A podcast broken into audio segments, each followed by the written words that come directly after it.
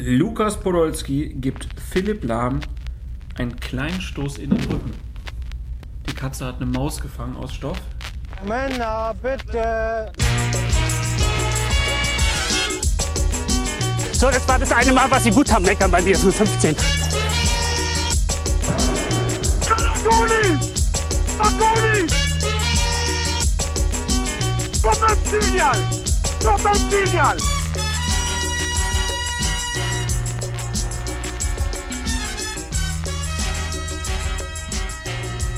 Colinas Erben.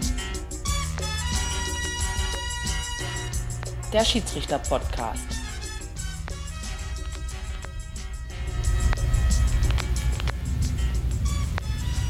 Liebe Hörerinnen, liebe Hörer, ganz herzlich willkommen zu Folge 49 von unserem kleinen Schiedsrichter-Podcast namens Colinas Erben. Mein Name ist Klaas Rehse und ich begrüße ganz herzlich unter den Augen von Pierluigi Colina in Plastik Alex Feuert. Hallo Alex. Buongiorno.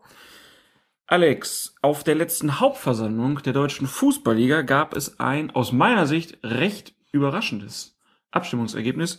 Die Torlinientechnologie wurde nämlich äh, nicht beantragt, sondern es wurde sich dagegen gewehrt. Auf breiter Basis in der ersten Liga gab es 9 zu 9 Stimmen, in der zweiten Liga 3 zu 15 Stimmen gar. Hat sich auch überrascht. Damit habe ich nicht gerechnet, ehrlich gesagt, wobei ja doch ein Kostenargument geltend gemacht wurde. Insofern ist das jetzt nicht direkt eine inhaltliche Ablehnung in dem Sinne, das funktioniert nicht oder das gibt zu ungenaue Ergebnisse, sondern. Obwohl das habe ich, zum Beispiel Horst Held von Schalke gesagt, es gibt keine hundertprozentige Sicherheit, dafür geben wir kein Geld aus. Genau, das hängt dann mit dem Kostenargument natürlich zusammen. Wozu Geld für etwas ausgeben, was dann doch nicht hundertprozentig funktioniert und dazu noch wohl eher selten zum Einsatz kommt. Trotzdem hätte ich die allgemeine Stimmung tatsächlich auch so eingeschätzt, dass sie sich dafür aussprechen, wo es ja nun doch schon in der Premier League eingesetzt wird und auch bei der Weltmeisterschaft eingesetzt werden wird. Auf Twitter meldeten sich die Clubfans United, ein Blog über den ersten FC Nürnberg. Und äh, die schrieben dann, dass bei uns, bei Colinas Erben, ja die Shampoosflaschen jetzt wahrscheinlich entkorkt würden. War dem so? Warst du volltrunken und hast dich gefreut, dass die nicht eingeführt wird? Nein, das ist nicht der Fall gewesen. War ein bisschen überrascht über das Urteil. Ähm, Wir haben uns ja eigentlich nie gegen diese Torlinientechnologie ausgesprochen. Wir haben den Videobeweis sehr kritisch gewürdigt oder wir stehen dem kritisch bis ablehnend gegenüber. Aber was die Torlinientechnologie betrifft, ist es ja selbst so, dass ähm, im Bereich des DFB-Schiedsrichterwesens die Stimmen eigentlich doch da sind, die sagen, wir hätten das schon ganz gerne, so es denn zuverlässig funktioniert, weil das die Schiedsrichter entlasten würde. Und das ist eine Position, die ich nachvollziehbar finde und der ich mich da auch anschließen würde. Wir haben da ein Zitat vom Schiri-Chef Herbert Fandl dazu, der hat sich geäußert und gesagt, wir Schiedsrichter haben stets betont, dass wir die Einführung der Torlinientechnologie begrüßen würden, da sie die Unparteiischen bei der wichtigsten Entscheidung des Fußballs unterstützt und somit auch ein Stück weit aus der Kritik nimmt. Dass sich die Profivereine nunmehr mehrheitlich dagegen ausgesprochen haben, akzeptieren wir selbstverständlich. Allerdings hoffe ich, dass sich der ein oder andere nach dieser Entscheidung in Zukunft etwas schwerer tut, die Schiedsrichter für eine strittige oder falsche Entscheidung in diesem Bereich öffentlich zu kritisieren. Also die Schiedsrichter hätten natürlich gerne die Hilfe gehabt und hoffen jetzt, dass sie weniger kritisiert werden. Das wird natürlich nicht der Fall sein, das äh, kann man jetzt schon sagen. Das wird ein frommer Wunsch bleiben von Herbert Vandel. Habe auch andere Stimmen gelesen, die sich dahingehend äußerten, dass diejenigen, die das jetzt abgelehnt hätten, doch in Zukunft äh, schweigen mögen, wenn es um knappe Entscheidungen gehe. Sowas wie ein Kritikverbot halte ich auch für einigermaßen unsinnig. Man muss halt immer darauf schauen, das ist ja auch so ein bisschen das, was wir dann tun, wie können bestimmte Entscheidungen zustande kommen, auf welcher Grundlage passieren Fehler, das versuchen wir immer so ein bisschen zu erläutern, werden das auch weiterhin tun. Ansonsten, ähm, wie gesagt, sei doch, ist das jedem weiterhin freigestellt, solche Entscheidungen auch zu kritisieren. Man muss halt immer so ein bisschen gucken, konnte der Schiedsrichter das eigentlich sehen? War es eine grobe Fehlentscheidung? Also ist das so eine Sache gewesen, wo man sagt, das sieht aber doch jetzt jeder? Ähm, oder ist es eine knappe Entscheidung gewesen, wo man sagt, na gut, das ist mit menschlichem Auge ohnehin kaum zu erkennen? Aber ich glaube, wie gesagt, auch nicht, dass sich daran großartig was ändern wird.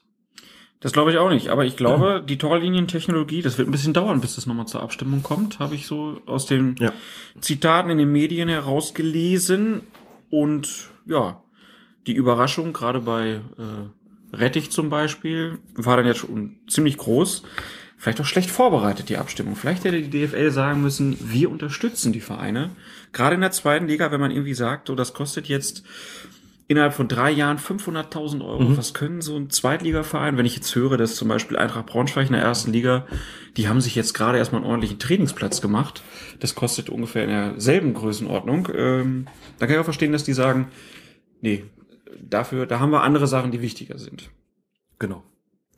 Dann schließen wir das Thema jetzt erstmal ab und kommen zu Thomas Tuchel. Vielleicht fragen sich jetzt alle, was hat der jetzt schon wieder gemacht? Nein, er hat eigentlich nichts gemacht. Äh, Er hat nur ein Interview gegeben. Und zwar der Mainzer Allgemeinen Zeitung. Und da ging es auch ums Thema Schiedsrichter.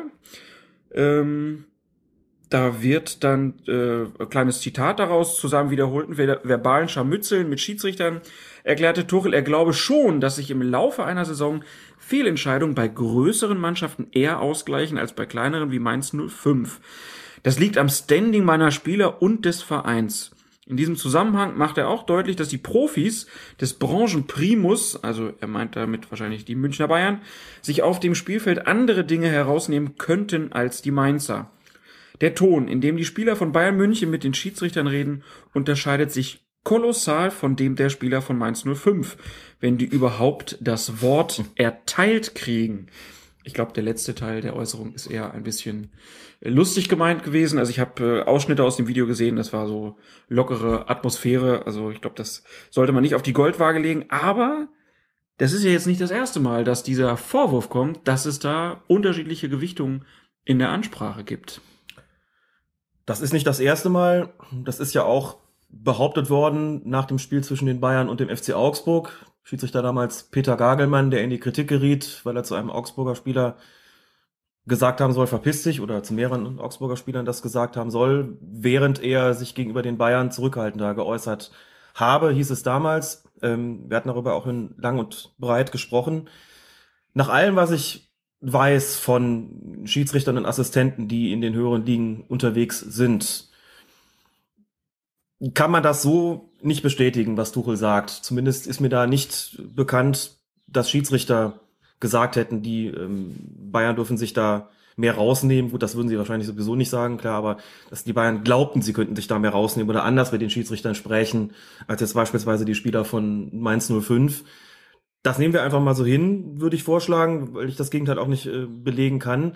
Es ist ein stetig wiederkehrender Punkt, dass es heißt, die, die nehmen sich da mehr raus, die haben so einen gewissen prominenten Bonus, weil sie von Bayern München kommen und so weiter und so fort. Ähm, weiß ich nicht, ob das so stimmt. Im Falle des Spiels da von zwischen Bayern und Augsburg war es ja dann eher auch so, dass die Augsburger, um dieses Beispiel nochmal aufzugreifen, sich sehr, sehr häufig bei Gagelmann damals beschwert haben und wir auch so ein bisschen versucht haben, rauszuarbeiten und zu begründen, was das dann mit einem Schiedsrichter eigentlich macht.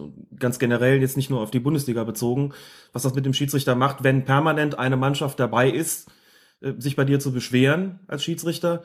Da reagiert man dann irgendwann auch mal ungehalten, ob jetzt mit oder ohne Beleidigung, das man einfach mal außen vor, während die andere das vielleicht nicht tut und dann ist man der gegenüber als Schiedsrichter dann möglicherweise auch äh, zurückhaltender, was die Äußerungen betrifft, was aber dann auch mit dem Spielverlauf als solchen und mit ähm, dem Verhalten der jeweiligen Mannschaften zu tun hat. Aber wie gesagt, mir ist auch nicht bekannt, dass die Bayern sich da wirklich mehr rausnehmen dürften. Der andere Punkt, den Tuchel da angesprochen hat, dass er glaubt, äh, dass sich die Entscheidungen, Fehlentscheidungen bei größeren Mannschaften eher ausgleichen als bei Mainz 05. Gut, er sagt ja auch, ich glaube, dass das so ist. Das wäre dann ein Punkt, da müsste man dann die Statistik bemühen. Das ist natürlich auch nie ganz, ganz einfach, sowas zu belegen oder zu widerlegen, weil man dann eben die ganzen zweifelhaften Entscheidungen pro Saison nehmen müsste, müsste sie gegeneinander rechnen. Da gibt es dann mehr oder weniger seriöse Versuche. Ähm, Ich denke, dass er, oder ich könnte auch sagen, ich glaube, dass Tuchel da einfach mal so einen rausgehauen hat und gesagt, naja, das ist äh, so ein bisschen diese Underdog-Position. Bei uns gleicht sich das nicht so aus wie bei den Bayern beispielsweise. Und ähm, das ist dann, glaube ich, immer so eher so dieses Ding, man, man fühlt sich dann häufiger benachteiligt, äh, als das vielleicht bei großen oder vermeintlich größeren Mannschaften der Fall ist.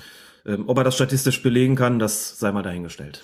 Wir hatten aber neulich auch eine Bemerkung vom Stadioncheck, also vom Jens, der auch sagte, dass er glauben würde, dass wenn Mario Mandzukic in einer anderen Mannschaft spielen würde, dass er dann mehr Freistöße gegen sich gepfiffen bekäme. Ich, äh, das ist natürlich auch wirklich immer Gefühl, du hast es eben schon gesagt. Ähm, ich glaube auch ein, ein Lewandowski oder so. Ich glaube, da werden Zweikämpfe schon anders beäugt von den Schiedsrichtern. Ich würde nicht sagen, dass sie jetzt immer bevorteilt werden. Ich glaube, es hängt aber auch viel einfach damit zusammen, dass die natürlich auch öfter in Zweikämpfen drin hängen, als Ja. jetzt ein Mölders bei Augsburg vorne drin. Und ähm, der Mölders vielleicht dann nicht so elegant wirkt. Ähm, aber das ist natürlich eine, immer so ein, so, ein, so ein schmaler Grad, ne? wo Mhm. man halt sagen muss, ne, der Mandzukic mit seinen Armen zum Beispiel, da, das ist ja Mhm. auch oft angesprochen worden. Ist das ein Bonus, weil er bei den Bayern ist? Du als Fan? Ich glaube da ehrlich gesagt nicht dran. Gut, das ähm, hängt ja tatsächlich oder hinge tatsächlich damit zusammen, dass man die Frage stellen müsste, wie ist das denn, wenn er eine andere Mannschaft spielt, die vielleicht ein anderes Spielsystem hat, wo die Zweikämpfe anders ausfallen, wo er nochmal ein anderes Standing hat? Schwer zu beurteilen, ob es so ist. Man müsste vielleicht auch mal so einen statistischen Vergleich machen aus seiner Wolfsburger Zeit mit der Ja. Zeit jetzt bei den Bayern beispielsweise und gucken, wie oft ist er denn in Wolfsburg verwarnt worden, wie oft hat er die, die Ellenbogen oder die, die Oberarmeinsätze überhaupt abgepfiffen bekommen. Jetzt am vergangenen Dienstag beim Champions League-Spiel bei Manchester United gab es auch Gelb für Mandzukic. Wir werden da noch äh, kurz darauf zu sprechen kommen. Vom selben Schiedsrichter, der ihm in der vergangenen Saison auch schon Gelb für eine, für eine ähnliche Geschichte gegeben hatte, damals im Viertelfinalspiel gegen Juventus Turin. Also es ist ja nicht so, dass dem da alles durch, dass man dem da alles durchgehen lassen würde, muss man zunächst Also- mal sagen. Internationale Härte in der Champions League gibt's nicht, in der Bundesliga schon. Es gibt sicherlich eine Reihe von Zweikämpfen, wenn man sie dann sieht und sieht, wie sich Mandzukic eingesetzt hat, kann man darüber diskutieren, in der Tat, ob da nicht öfter gepfiffen werden müsste. Es ist sicherlich auch ein Merkmal von ihm, dass er, ähm, sagen wir es erstmal neutral, mit recht hohem Körpereinsatz in diese Zwei- und Luftkämpfe geht. Des häufigeren Mal dann auch, wie gesagt, seinen, seinen Ober- oder Unterarm, seine Ellbogen etc. einsetzt und die Schiedsrichter da auch ähm, gewappnet sein müssen, wenn sowas passiert. Das ist keine Frage, ob das nun weniger häufig äh, oder häufiger stattfände, wenn er bei einem anderen Verein spielen würde. Das muss man natürlich dahingestellt sein lassen. Klar, so eine, so eine These kann man mal raushauen und sagen, ich vermute, dass es so wäre und dass da weniger gepfiffen wird, weil er bei Bayern München spielt. Das ähm, liegt dann immer nahe, weil man eh schon den Eindruck hat, dass die besser gestellten Vereine von den Schiedsrichtern in gewisser Weise bevorzugt werden, wie es ja auch aus den, den Worten von Thomas Tuchel spricht. Statistisch belegen lässt sich das nach allem, was ich weiß, so, so nicht ohne weiteres. Gebe aber auch zu, dass das, wie gesagt, äh, teilweise schwierig ist. Man müsste sich da schon eben der Mühe unterziehen und dann auch den Vergleich anstellen, wie oft ist das denn bei einem anderen Verein abgepfiffen worden, bei dem Mandzukic gespielt hat, wobei er natürlich auch möglicherweise seine ähm, Spielweise da umgestellt hat. Das mit den Ellenbogen erst bei den Bayern gelernt.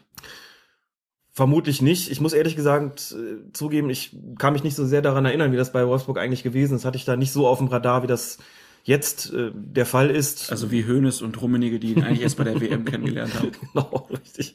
Gesagt haben, wäre das nicht einer für die Bayern, ganz genau. Der setzt so schön seine Ellenbogen ein. Wird da sicherlich auch noch mal möglicherweise stärker in Zweikämpfe verwickelt, einfach weil die Bayern häufiger im Angriff sind, weil er da stärker eingesetzt wird, sich da mehr wehren muss. Die Mannschaften, die gegen die Bayern spielen, natürlich auch teilweise bis an die Grenzen gehen und so weiter und so fort. Da sind jede Menge, sagen wir mal, weiche Faktoren dabei, die schwer zu beurteilen sind. Das ist ja mal eine Aufgabe. Wenn sich da jemand Das wäre meine Aufgabe, mal genau. berufen fühlt, da mal einen Vergleich anzustellen, wir würden es sehr gerne lesen. Klar.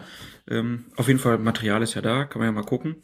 Ähm, wieder ein bisschen psychologische Kriegsführung der Kleinen. Die Bayern haben das ja früher auch sehr gerne Klar. gemacht. Jetzt machen es halt die Tuchels und die Fees und die Freiburger äh, machen das auch gerne aktuell. Kommen wir gleich zu, nämlich jetzt bei Colinas Erben die Bundesliga, die Champions League, zweite Liga, internationale Ligen und natürlich eure Fragen. Das alles jetzt in Folge Nummer 49. wenn ich in meinem nächsten Leben Schiedsrichter werde.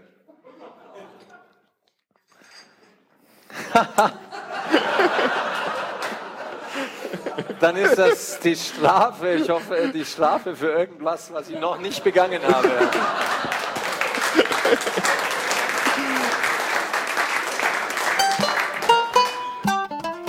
Beim Spiel VfB Stuttgart gegen Borussia Dortmund musste ab der 73. Spielminute der Schiedsrichter ersetzt werden, denn Michael Weiner hat sich einen Achillessehnenriss zugezogen und die meisten Hörer von Colinas Erben wussten natürlich, wie das läuft. Danach kam sein Assistent Norbert Kruzinski zum Einsatz Und der vierte offizielle Mike Pickel ist als Assistent eingesprungen.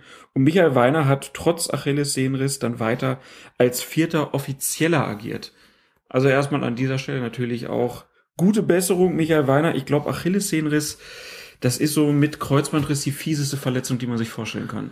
Achillessehnenriss hatte ich noch nicht zum Glück. Kreuzbandriss hatte ich. Hat dann auch damals ein halbes Jahr Pause für mich bedeutet. Ganz ähnlich, wie es heute auch noch vielfach so ist.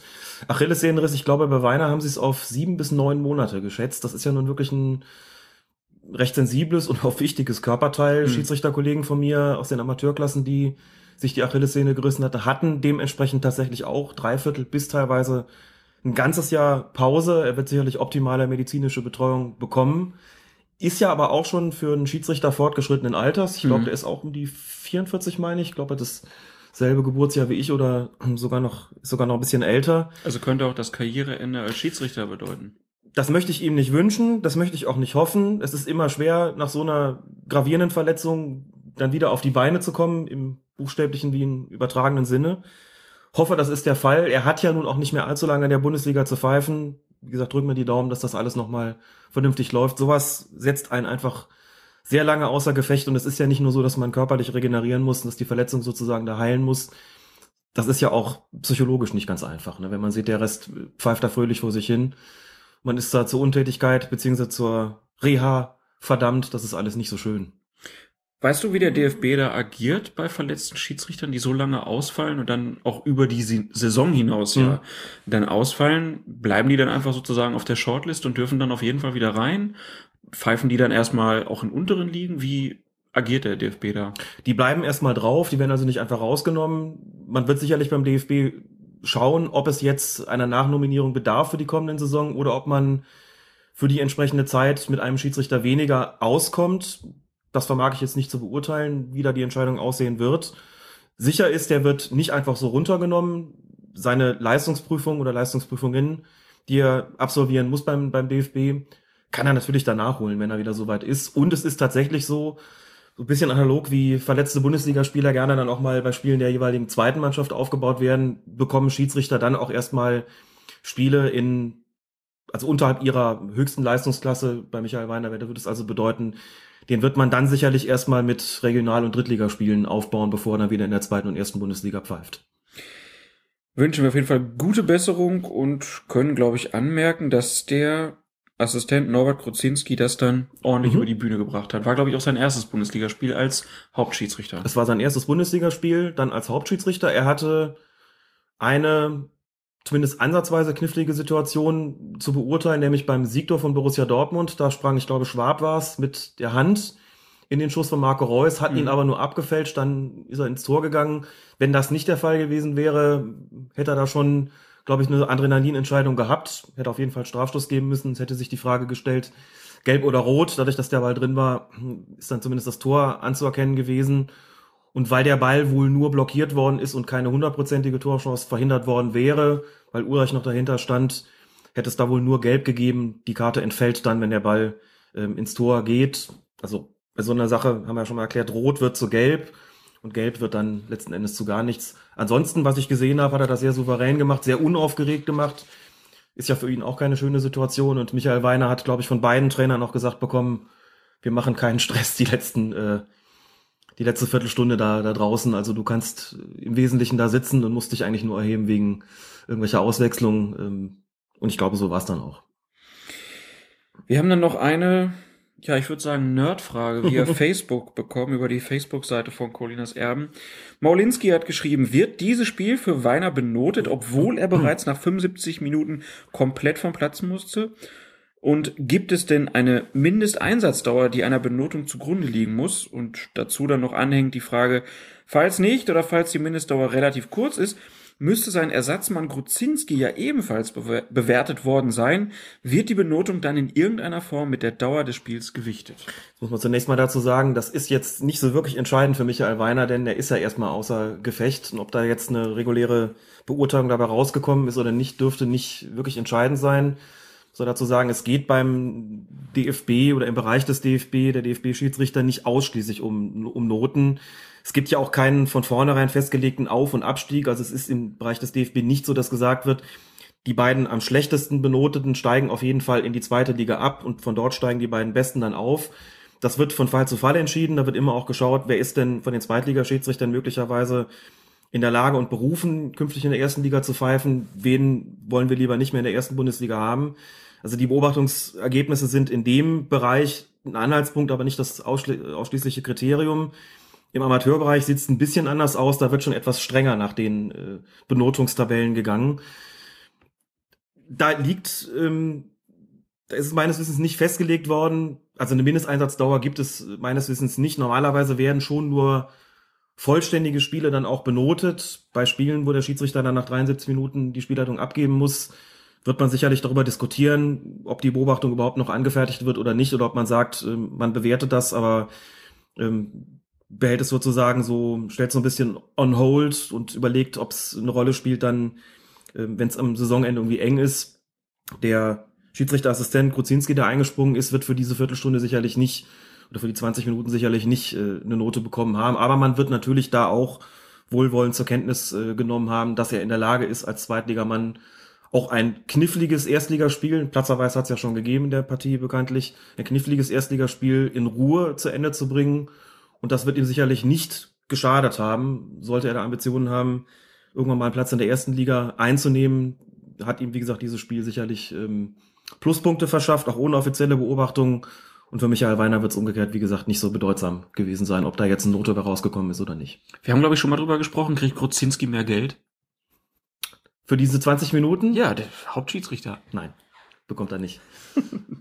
Aber vielleicht kann er mit seinem, mit seinem Chef, mit Michael Weiner, vereinbaren, dass er sozusagen den Anteil der 20 Minuten, also 17 Minuten plus drei Minuten Nachspielzeit, dass er diesen Anteil, oder sechs Minuten waren es ja sogar, durch die längere Unterbrechung, dass er den, äh, das Honorar sozusagen anteilig dann bekommt.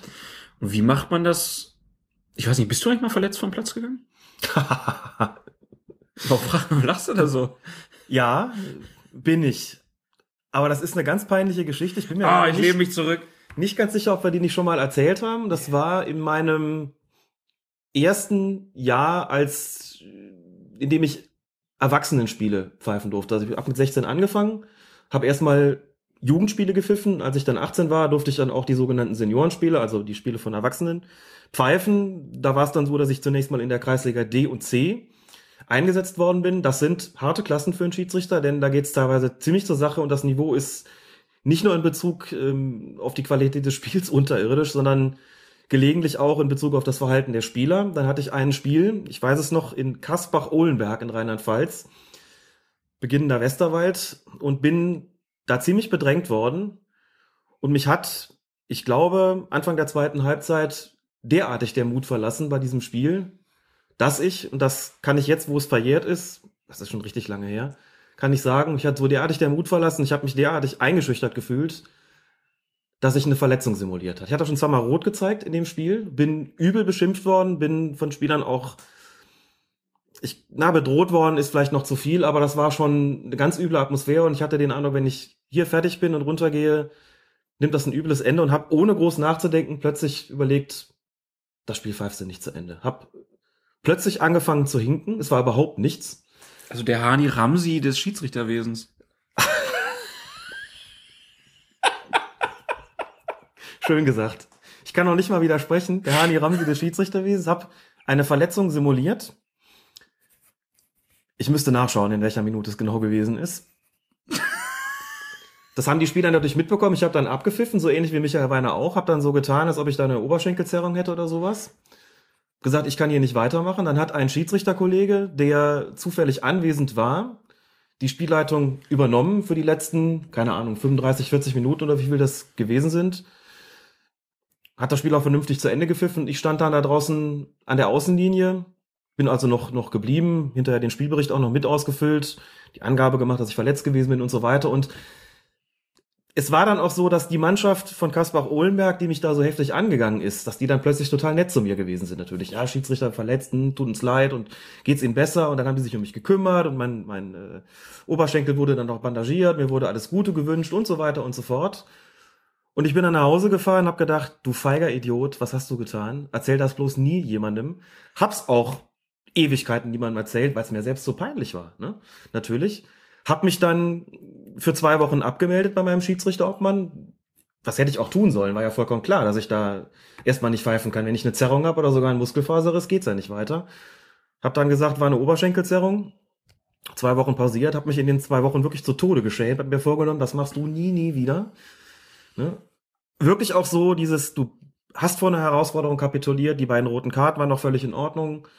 Warum hast du das aufgegeben? Warum hast du das nicht durchgezogen? Du kannst doch nicht irgendwie beim ersten nennenswerten Widerstand, der sich da auftut, einfach eine Verletzung simulieren. Aber es gehört in letzter Konsequenz zu meiner ähm, Laufbahn als Schiedsrichter auch dazu, dass das mal passiert ist. Heute kann ich es erzählen, heute kann ich drüber lachen. Damals war es nicht so schön, muss ich sagen. Okay, ich war 18, ähm, das aber wirklich niemandem empfehlen, das in irgendeiner Form nachzuahmen. Also bitte durchziehen und ähm, wenn was ist, kann man es im Spielbericht eintragen. Auch mit solchen Negativerlebnissen muss man als Schiedsrichter einfach umzugehen lernen. Das habe ich mir damals, äh, das habe ich damals so nicht getan. Wie gesagt, mich auch angemessen dafür geschämt, aber insofern nein. Also eigentlich bin ich nicht wegen einer Verletzung vom Platz gegangen und ja, offiziell schon, weil das ja so gewesen ist, aber wirklich auch nur dieses eine Mal. Ansonsten ist mir toi toi toi tatsächlich auch nie wieder was passiert. Ich hatte Spiele, wo es so ein bisschen gezogen hat, wo ich das Gefühl hatte, oh, da ist was, aber das ist nie so gewesen, dass ich ein Spiel deshalb hätte abgeben müssen. Ich hatte mal bei einem Landesligaspiel einen Assistenten, der sich tatsächlich verletzt hatte in der ersten Halbzeit und dick bandagiert bis zum Schlusspfiff durchgehalten hat. Der hatte sich ein Bänderes äh, zugezogen, der hat danach acht Wochen Pause gehabt. Aber der wollte im Spiel nicht aufgeben. Der hat sich damals von irgendeinem Betreuer, ich glaube der Heimmannschaft, unfassbar viel Eisspray auf den Knöchel geben lassen und hat 90 Minuten durchgehalten. Boah. Sah ganz, ganz übel aus. War im Nachhinein natürlich die vollkommen falsche Entscheidung, armer Kerl. Ähm, aber der hat das Spiel zu Ende gemacht und das hätte er nicht tun dürfen. Das ist ihm im Nachhinein auch klar ge- gewesen, aber da ist so dieses, man pfeift einfach auch mit viel Adrenalin und dieser, dieser, ähm, wer war es noch, der mit dem Warnbeinbruch durchgespielt hatte? Ist es Overath gewesen? Nee, Aber ein anderer, aber ein Kölner, ne? Das Ja. ist mir jetzt sehr peinlich, dass ich das nicht weiß. äh, Weber. Weber, Weber Ja. war es, genau. Mit, mit einem äh, Wadenbeinbruch, glaube ich, war es. Ja, weil die nicht auswechseln. Entschuldigung an die FC-Fans, weil sie nicht, nicht auswechseln konnten zu der damaligen Zeit. Man steht schon ordentlich unter Adrenalin und das macht auch was. Ne? Also es ist nicht so, dass man in jedem Fall dann weitermachen kann, sonst äh, gäbe es ja keine verletzungsbedingten Auswechslungen. Aber es gibt tatsächlich so ein, bei bestimmten Verletzungen so die Möglichkeit, das in gewisser Weise zu ignorieren, wie dieser Schiedsrichterassistent das auch getan hat. Den habe ich nicht mal hinken gesehen während des Spiels. Und nach dem Spiel zieht er seine, seine Strümpfe aus, seine Schuhe aus und du hast das Gefühl so, um Gottes Willen, was denn da passiert? Also, auch da kann ich heute nur sagen, wenn sowas passiert, der, wem das passiert, der prüfe sich bitte, ob das noch zu verantworten ist, da weiterzumachen. Ja, Alex, also die Geschichte, wieder aus dem Nähkästchen die geplaudert. Geschichte hast du mir schon mal erzählt. Ich bin nicht ganz sicher. Ich glaube, das war nicht on air. Mhm. Ähm, aber ich würde einfach sagen, das, das bleibt einfach unter uns. Hört ja keiner. Nee. Nochmal kurz zurück zu Weiner und Gruzinski. Ähm, tauschen die dann hier die Spielberichtskarten und so aus? Oder der Gruzinski hat ja eh, der schreibt ja mit. Aber gibt's da nochmal einen Abgleich? Oder gibt's gibt's da eigentlich Regeln für, wie sowas abzulaufen hat? Keine verschriftlichten Regeln. Jeder schreibt aber das mit, was er auf dem Platz sieht. Also auf dieser Spielberichts, äh, Spielnotizkarte werden die Torschützen notiert oder die Tore notiert. Gelbe Karten, roten Karten, also sprich persönliche Strafen, besondere Vorkommnisse, die werden möglicherweise kurz vor der Übernahme das nochmal verglichen haben. Wobei, Aber es gibt jetzt nicht irgendwo, wo gesagt wird, wenn du dich als Schiedsrichter verletzt, dann klar, die Reihenfolge, Mhm. wer dann dran ist, ist jetzt äh, abgeklärt, aber sonst gibt's da nicht irgendwo nochmal einen Steckbrief, wo gesagt wird, so hat das abzulaufen. Nee, ähm, auch deshalb nicht, weil jeder diese Spielnotizkarten so ein bisschen anders ausfüllt. Ne? Auch so in Bezug darauf, wo schreibe ich die Minute auf. Im Grunde gibt es schon Kästchen, die dafür vorgesehen sind, aber jeder hat da so ein bisschen seine Eigenheiten, wie er damit umgeht. Und die einfach auszutauschen, würde nichts bringen. Also man würde in so einem Fall tatsächlich vergleichen, wie ich das übrigens bei diesem Spiel, das ich da dann äh, abgegeben habe, mit dem Schiedsrichter, der eingesprungen ist, für mich auch getan habe. Wir haben das natürlich kurz verglichen. Ich habe ihm eine leere Spielnotizkarte gegeben, gesagt, dieser und jener Spieler ist schon verwarnt, das und das ist passiert. Das hat er sich notiert und hat dann mit seiner eigenen Notizkarte weitergemacht. Das wird bei Norbert Gruzinski auch der Fall gewesen sein. Ich habe mir die Szene nochmal angeschaut bei Sky ähm, bei der Übernahme meine auch nicht mal gesehen zu haben, dass die noch großartig irgendwelche Karten verglichen hätten. Ich denke, das ist soweit schon im Spiel auch abgestimmt.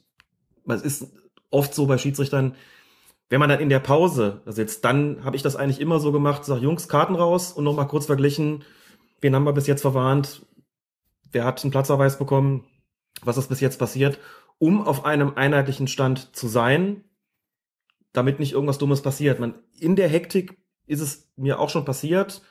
Du zeigst der Nummer 5 die gelbe Karte und machst das Kreuzchen aus Versehen auf der anderen Seite. Also nicht links bei der Heimatschaft, sondern vielleicht rechts bei der Gastmannschaft. So, dann macht die andere Nummer 5 ein geldwürdiges Vergehen und du zeigst gelb-rot und der Spieler guckt dich an und sagt, ich habe doch noch gar kein Gelb. Da guckst du auf deine Karte und denkst dir, doch. So, dann stürmt der Assistent vielleicht den Platz und sagt, nee, nee, war die andere 5. Insofern ist das immer wichtig, A, sich Zeit zu nehmen beim Notieren von solchen persönlichen Strafen und B, das mit seinen Schiedsrichterassistenten dann in der Pause auch zu vergleichen, nach dem Spielende sowieso, um da keine Unstimmigkeiten aufkommen zu lassen, damit eben keine ähm, Dramen da passieren, die wirklich massive Konsequenzen nach sich ziehen könnten. Wir haben einmal ein Spiel gehabt, da hat ein Spieler aus unserer Mannschaft zweimal gelb gekriegt. Ja. Und dann die andere Mannschaft hat sich tierisch aufgeregt und der Schiedsrichter hat dann gesagt, nee, nee, der hat noch nicht gelb gehabt und sagte zu uns dann aber, lass das mal meine Sorge sein. Ja. Ja, wir hatten ja den Fall, Der Simonic-Fall. den Schimonic-Fall, der kriegt drei gelbe Karten. Da, da, Kann mal muss, passieren.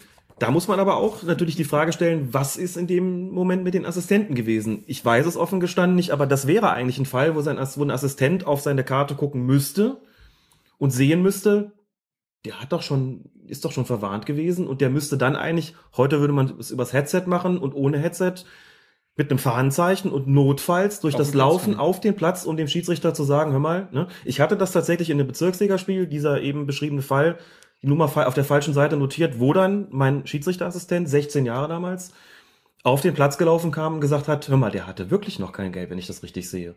Und stellte sich raus, in der Tat, ich habe es auf der falschen Seite notiert, ähm, da war ich schon lange Schiedsrichter, es ist mir trotzdem passiert. Der Spieler hat mich völlig fassungslos angeschaut und mein 16-jähriger Assistent, der gerade mal ein Jahr Schiedsrichter war, hat mich auf einen Fehler aufmerksam gemacht und hat auf diese Art und Weise verhindert, dass ich einen Regelverstoß begehe. Mhm. War ganz großartig. Dann schließen wir hiermit dieses Spiel ab und wechseln nach Leverkusen, wo Bayer gegen die Eintracht aus Braunschweig gespielt hat. In diesem Spiel gibt es aus meiner Sicht ja eine Entscheidung, eine Hinausstellung und einen ausgestreckten Mittelfinger zu diskutieren. Fangen wir mit der 52. Minute an. Braunschweigs Marcel Correa bekommt von Stefan Kiesling den Ball aus kürzester Distanz an den erhobenen Arm geköpft. Guido Winkmann entscheidet auf Strafstoß und die Frage ist natürlich, war das eine korrekte Entscheidung? Das war eine korrekte Entscheidung. Die Distanz ist zwar sehr, sehr kurz gewesen. Da hätte man früher gesagt, in der kurzen Zeit kann der gar nicht reagieren. Aber da gilt diese Faustregel sozusagen, die Helmut Krug zu Beginn der Saison nochmal verdeutlicht hat. Wenn der Arm über Kopfhöhe ist, und das war ja in dem Fall, und es ist auch keine normale Sprungbewegung gewesen, wenn der Arm über Kopfhöhe ist und der Ball dann gegen diesen Arm fliegt und sei es aus kürzester Distanz, ist das ein strafbares Handspiel. Also Absicht im Sinne der Regel 12 und ist damit zu bestrafen, außerhalb des Strafraums mit einem Freistoß und innerhalb eben mit einem Elfmeter. Und das war korrekt. Korrekte Entscheidung von Schiri Guido Winkmann. In der 62. Minute hat das Schiedsrichtergespann und ja, entscheidend dann Winkmann Thorsten Lieberknecht zum dritten Mal in dieser Saison auf die Tribüne geschickt. Deine Beobachtung dieses Vorgangs? Kann ich nicht viel zu sagen, offen gestanden. Man sieht zwar den kleinen Disput am Spielfeldrand, aber man weiß ja als Außenstehender nicht, was da eigentlich inhaltlich gesagt worden ist und in welcher Art und Weise das gesagt worden ist. Lieberknecht fühlt sich benachteiligt, fühlt sich zu ungerecht bestraft, zu Unrecht bestraft. Das dritte Mal in dieser Saison, der würde wahrscheinlich ähnlich wie Tuchel auch sagen, für uns gelten so ein bisschen andere Gesetze. Nun ist Lieberknecht auch ein sehr emotionaler Trainer, hatte ähm, auch das ein ganz interessanter Fall im Spiel davor war es, glaube ich, als der vierte Offizielle Peter Gagelmann war, mit dem er schon mal Schwierigkeiten hatte, sich demonstrativ und ganz bewusst äh, an das äußere Ende seiner Coaching-Zone gestellt und da auch äh, das die gesamte Spieldauer über verharrt, mehr oder weniger um den Kontakt mit dem vierten Offiziellen möglichst zu vermeiden, möglichst zu umgehen. Das hat in seiner ganzen Demonstrativität natürlich schon wieder was ähm, Unschönes. Ähm, und prompt kommt es dann im Spiel danach zu dieser, zu dieser Situation, dass er zum dritten Mal auf die Tribüne geschickt wird. Da müsste man, wie gesagt, wissen, was hat er eigentlich gesagt und wie gesagt, in welchem Ton ist das Ganze gefallen.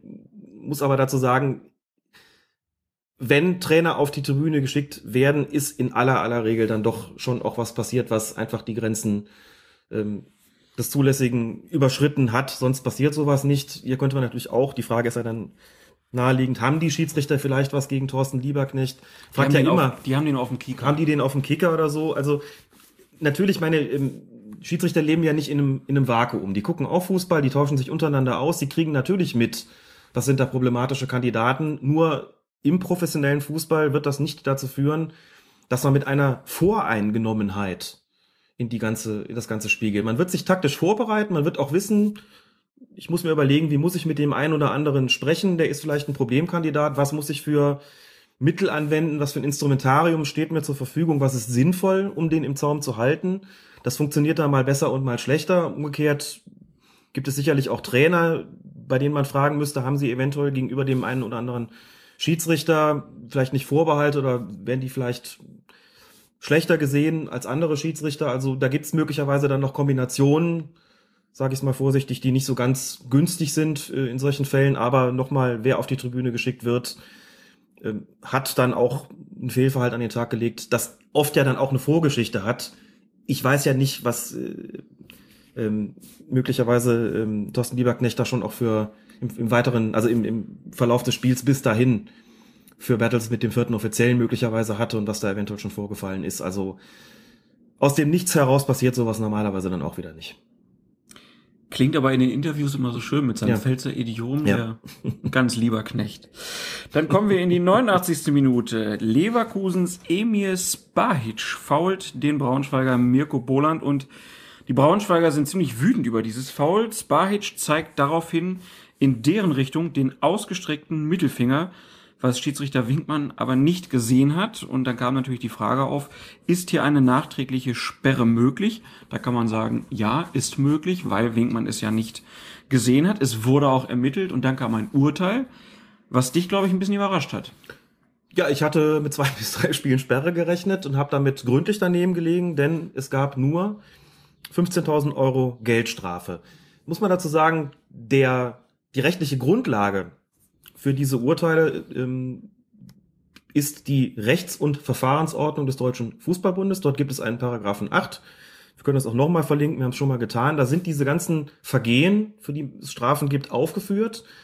Und wie das halt so ist in solchen juristischen Werken mit einer Mindest- und einer Höchststrafe. Das gilt zunächst mal natürlich dafür, dass, dass platzerweise ausgesprochen werden. Und der Strafrahmen bei solchen Unsportlichkeiten ist recht weit gesteckt. Das geht bis zu sechs Monaten.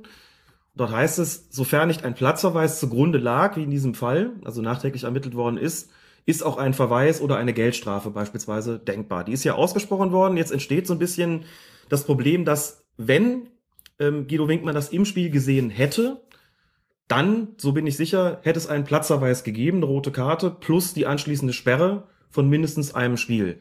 Jetzt kann man natürlich mit Recht fragen, er hat es nicht gesehen, aber das Vergehen bleibt doch gleich. Jetzt wird nachträglich ermittelt. Warum wird denn im Nachhinein keine Sperre ausgesprochen, wo es im Spiel doch eine rote Karte gegeben hätte plus Sperre? Die Frage ist berechtigt, die Frage kann ich nicht beantworten, warum das so ist. Vielleicht ist bei nachträglichen Geschichten ähm, der Strafrahmen in solchen Fällen oder wird der einfach eher niedrig angesetzt. Ich weiß auch nicht, inwieweit den ähm, Sportrichtern da möglicherweise so eine Liste vorliegt mit ähnlich gelagerten Vergehen, wo man dann eben nachschaut, was haben wir denn in vergleichbaren Fällen bis jetzt verhängt. Ich habe nicht nachgeschaut, ehrlich gesagt, man müsste das auch da mal recherchieren. Hat es da schon mal gegeben, dass für so eine obszöne oder eben ähm, anstößige Geste, wie es in den Regeln heißt, ähm, die übersehen worden ist, was ist da bislang passiert? Weiß ich ehrlich gesagt nicht, aber um es nochmal zu sagen, wir sind ja ähm, grundsätzlich bemüht, mal ein Mitglied des DFB-Kontrollausschusses hier in den Podcast zu bekommen.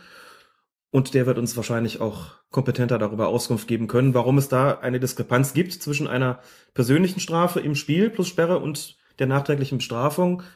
Mich hat's auch überrascht, ehrlich gesagt, aber es gibt bestimmt eine schlüssige Erklärung, nur finde ich sie nicht, weil das DFB-Sportgericht da in Sachen Öffentlichkeitsarbeit auch,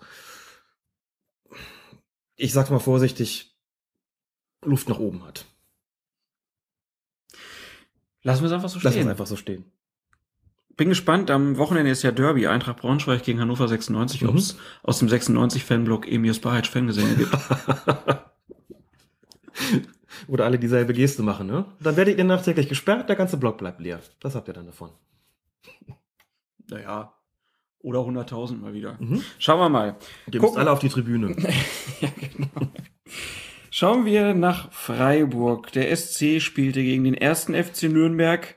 Schiedsrichter dort war Dr. Jochen Drees. Und nach dem Spiel hat sich Nürnbergs Trainer Gertjan Verbeek im Sky-Interview geäußert und Gertjan Verbeek war jetzt bisher eher so recht ruhiger Vertreter, würde ich mal sagen. Engagiert, aber zumindest nicht Also auffällig. in den Interviews, ja, ne? in den Interviews. Ja, so Nicht auffällig geworden durch besonders markige Äußerungen, ja. Genau. Und dann wird er äh, mit folgenden Worten zitiert. Das war ein gutes Spiel, wo wir fast die ganze Zeit gegen zwölf Mann gespielt haben. Wenn man nicht besteht gegen diese Emotionen, die es hier gibt, und wenn man nicht geschützt wird, auch nicht durch den vierten Offiziellen, wenn man sieht, wie der Trainer mich beschimpft hat, das ist unverschämt, brutal, respektlos. Das habe ich noch nie mitgemacht. Man sieht auch, wie der Schiedsrichter da mitgeht. Wenn ein Spieler so schlecht spielt, dann spielt er nicht das nächste Mal. Das heißt, er darf nicht mehr pfeifen. Das ist doch unglaublich, was er gemacht hat heute. Das gibt's doch nicht. Natürlich versucht der SC Freiburg mit der Atmosphäre einen Vorteil rauszuholen. Wenn der Schiedsrichter nicht dagegen besteht, dann muss er was anderes machen. Da muss der Deutsche Fußballbund Maßnahmen ergreifen. Aber die machen das nicht, die verteidigen immer. Gertan Verbeek hat sich auch mit klaren Worten gegen seinen Kollegen Christian Streich geäußert, ist dann auch nicht zur Pressekonferenz gekommen. Ja, ich war ein bisschen überrascht über diese deutlichen Worte. Ähm, also, dass man sagt, wir mussten hier gegen zwölf Mann spielen, das ist schon lange nicht mehr vorgekommen, Ja. dass das mal jemand so gemacht hat. Gab es eigentlich schon irgendwelche Äußerungen vom DFB dazu? Ich Das wird ermittelt gegen Verbeek. Ermittelt, auch schon. Ob es ein Urteil schon gegeben hat, Ich hab ist nichts mir nicht gesehen bekannt. bis eben gerade. nicht- Genau. Ja. Ähm, ja. Also eigentlich kann man doch davon ausgehen, dass da der DFB mindestens mit einer Geldstrafe auch agieren wird. Davon gehe ich eigentlich aus. Das geht zu weit. Unabhängig von der Frage, ob sowas berechtigt ist oder nicht, muss sagen, das, was ich vom Spiel mitbekommen habe und insbesondere in Bezug auf die spielwichtigen Entscheidungen, Strafstöße beispielsweise und äh, andere Dinge, hat Drees eigentlich richtig gelegen. Man kann über die, die gelb-rote Karte gegen Pogatetz ganz sicherlich diskutieren. Aber auch das würde nicht diesen Vorwurf rechtfertigen, gegen zwölf Mann gespielt zu haben. Möglicherweise meint er, dass Christian Streich sich dahingehend auch zu emotional geäußert habe oder dass er sich zu emotional geäußert habe, auch gegenüber dem, dem, äh, dem vierten Offiziellen und der da nicht eingeschritten sei dagegen. Muss man dazu sagen, dass der vierte Offizielle da nichts Berichtswürdiges gesehen oder gehört hat. Bin mir aber ganz sicher, wenn Christian Streich, der nun auch alles andere als ein für die Schiedsrichter unproblematischer Trainer ist, zu weit gegangen wäre, wäre der vierte Offizielle mit Sicherheit eingeschritten in Form einer Ansprache oder eben nötigenfalls in Form eines Tribünenverweises.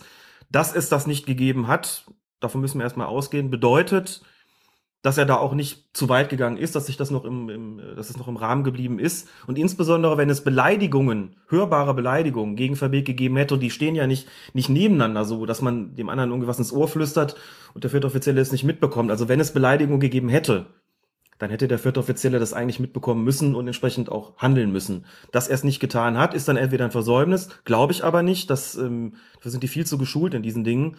Ich glaube, da ist eigentlich nichts passiert, was diese Rage so rechtfertigen würde, wenn ich, wenn ich ehrlich bin. Was das jetzt im Einzelnen, was die, die, die Verhaltensweise im Einzelnen bedeutet, ist schwer zu sagen, denn ich habe mir mal längere Passagen aus dem Spiel bei Sky angeschaut. Die blenden ja auch nicht die ganze Zeit dann auf die Trainerbänke, sodass man das dauerhaft beurteilen könnte. Insofern für einen Außenstehenden schwer zu beurteilen. Muss man dem Schiedsrichter vertrauen, der, wie ich meine, in dem Spiel eine ordentliche Leistung gezeigt hat. Wie gesagt, bei den, bei den Big Points immer richtig lag.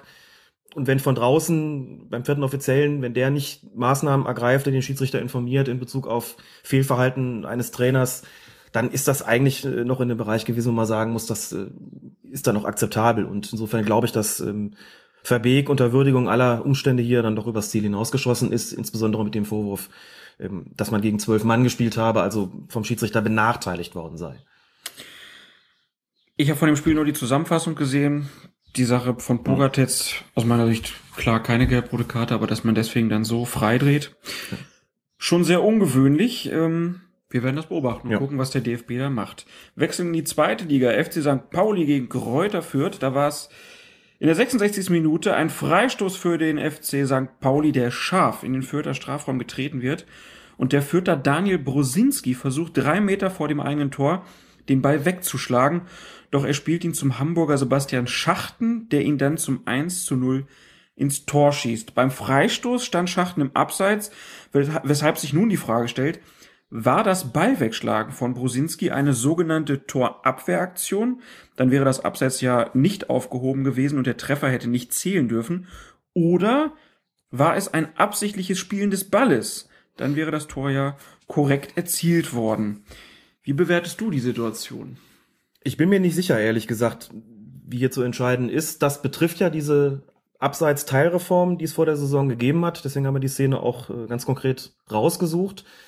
Dort heißt es in Bezug auf diese Torabwehraktion eines, eines Feldspielers, eines Verteidigers, dass sie in ihrer gesamten Wirkung quasi der Torwartparade, der nicht kontrollierten Torwartparade gleichzustellen sei. Das ist ja schon immer so gewesen. Wenn der Torwart den Ball unkontrolliert zu einem im Abseits stehenden Spieler abwehrt, dann ist es Abseits. Jetzt müsste man sich also die Frage stellen, müsste sich also quasi vorstellen, es wäre nicht Brosinski gewesen, sondern eben der Torwart. Ist das jetzt so eine Torabwehraktion gewesen?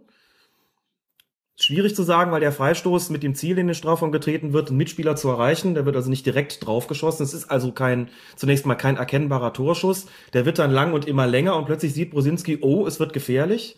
Ich muss was machen, ich muss da rangehen. Tut das in gewisser Weise aber kontrolliert und auch so, dass ich sagen würde, der Ball wäre sonst wahrscheinlich nicht ins, doch nicht ins Tor gegangen, sondern vorbeigeflogen. Also ist es wahrscheinlich doch eher eine kontrollierte Abwehraktion, im Sinne eines kontrollierten Spielens des Balles, dann wäre das Abseits tatsächlich ähm, aufgehoben gewesen und der Treffer hat dann auch zu Recht gezählt. Ich neige etwas stärker zu dieser Version als zu der Variante mit der Torabwehraktion, weil ich insgesamt den Eindruck habe, hier ist eigentlich nicht wirklich ein, ein Tor verhindert worden. Hier ist nicht irgendwie Verteidiger auf der Linie gestanden, der äh, einen Torschuss sozusagen einfach weggehauen hat, sondern hier ist im Prinzip eine Flanke, ähm, unglücklich, aber kontrolliert dann eben doch. Es kommt ja nicht auf die äh, Qualität des, dieses Passes an, er wollte ihn wegschlagen, das ist ihm misslungen. Das Ergebnis hat er dann, oder die Folgen hat er dann zu tragen. Ich glaube, dass eher diese Variante greift. Bin aber interessiert daran und bin gespannt, wie der DFB da entscheiden wird, weil das so ein, für mich so ein Grenzfall ist, wo ich nicht ganz klar sagen kann, Torabwehraktion oder absichtliches Spielen des Balles, also abseits aufgehoben, ja oder nein, gültiges Tor oder kein gültiges Tor, was aber auch wiederum zeigt, wie eng und wie schwierig auch nach dieser Reform Abseitsentscheidungen einfach sein können knifflige Situation für einen Schiedsrichter. Und das ist zweite Liga und Ja. dann gucken wir halt wieder, wie Ja. bewertet man sowas dann in der Kreisklasse, Richtig. Wo die Leute dann nicht so gut kicken können vielleicht. Genau. Tja, beobachten wir. Du wirst Genau. es wahrscheinlich irgendwann mitgeteilt bekommen. Schöne Szene auf jeden Fall für den nächsten Lehrabend. Genau. Damit schließen wir den deutschen Fußballpart ab und äh, wechseln in die Premier League zunächst. Dort gibt's ein, gab es ein Spiel FC Chelsea gegen FC Arsenal, beide aus London. Muss man nicht dazu sagen, ne?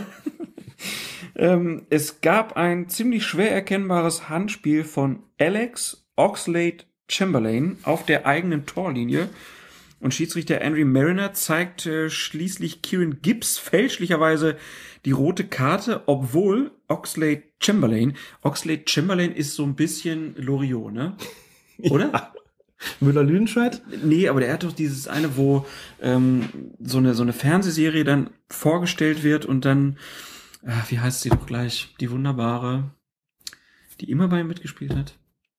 Evelyn Hamann. Evelyn Hamann hat dann als Fernsehansagerin dann ganz viele englische äh, Namen. William Wordsworth of Middle Rhythm und so. Ah, das meinst du. Okay. So, ja, ja, ja. Mr. Oxlade Chamberlain. ähm, Da ist aber keine THs drin. Ja, aber trotzdem in die Richtung, also fantastisch. Ähm, der Name ist ja auch nicht so wichtig. Auf jeden Fall hat er zugegeben, dass er den Ball mit der Hand gespielt hat. Die FA spricht schließlich beide Spieler frei. Gibbs, weil er gar nicht beteiligt war, und Oxlade Chamberlain, weil er keine klare Torchance verhindert hat. Der Ball wäre ohne das Handspiel nämlich am Tor vorbeigeflogen. Das müssen wir jetzt nochmal erklären. Du hast es vorhin schon mal kurz angedeutet, aber erstmal ich muss als Schiedsrichter gucken, ob der Ball, der mit der Hand abgewehrt wird, ob der überhaupt ins Tor fliegt oder nicht. Ja. Da ist es dann schied egal, ob da einer das mit Absicht macht oder nicht.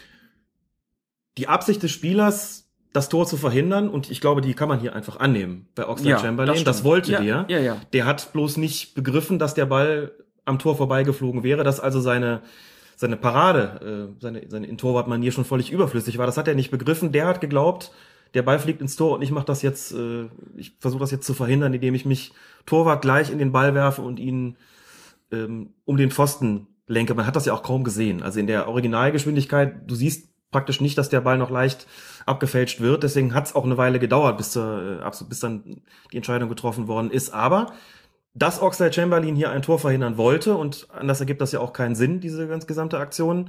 Dass er es wollte, ist zunächst mal nicht entscheidend. Entscheidend ist, hat er es getan oder nicht. Und das ist wirklich wichtig. Ich muss als Schiedsrichter tatsächlich schauen, verhindert jemand durch dieses Handspiel entweder eine hundertprozentige Torchance oder noch häufiger der Fall ein klares Tor. Und das ist hier nicht der Fall gewesen, weil der Ball eben am Tor vorbeigeflogen wäre. Das heißt, es hätte hier eigentlich gar keine rote Karte geben dürfen für niemanden. Natürlich einen Strafstoß, absichtliches Handspiel, das ist klar. Ein Strafstoß, von mir aus auch eine Verwarnung, aber auf gar keinen Fall ein Platzverweis, weil eben kein Tor verhindert worden ist. Das ist wichtig, zunächst mal. Und dann, auch wenn im Stadion, glaube ich, äh, als dann klar war, da hat es ein Handspiel gegeben, ja niemand gegen den Platzverweis an sich aufbegehrt hat. Möglicherweise in dem Unwissen, dass es auf die Intention des Spielers weniger ankommt als auf das Ergebnis seiner Handlung ist auch der umgekehrte Fall vorstellbar, wenn ein Spieler ein klares Tor verhindert, das selbst aber vielleicht gar nicht wollte, aber sich eben eines absichtlichen Handspiels im Sinne dieser Regel 12 schuldig gemacht hat, Stichwort Vergrößerung der Körperfläche, dann wäre er mit einer roten Karte zu bestrafen plus Strafstoß, obwohl er das vielleicht subjektiv gar nicht gewollt hat. Also ähm, das macht es für den Schiedsrichter auch so schwierig. Dann kommt der Fall, der jetzt gar nicht so das Thema sein soll, die hatten da offenbar Mühe, irgendwie den, den Spieler ausfindig zu machen und äh, in dem ganzen Chaos, war der jetzt drei mit der Hand oder nicht und Rücksprache mit dem Assistenten und dann steht Oxlade Chamberlain da und sagt, it was me, it was me, was ja auch selten ist. Zumindest wurde so berichtet, berichtet dass er das zugegeben habe. Ähm, ist dann für einen Schiedsrichter vielleicht auch schwierig, wenn er eigentlich glaubt, das war ein ganz anderer und plötzlich steht einer vor dir und sagt, ich war's. Besteht ja noch die theoretische Möglichkeit, dass die sich irgendwie untereinander geeinigt haben.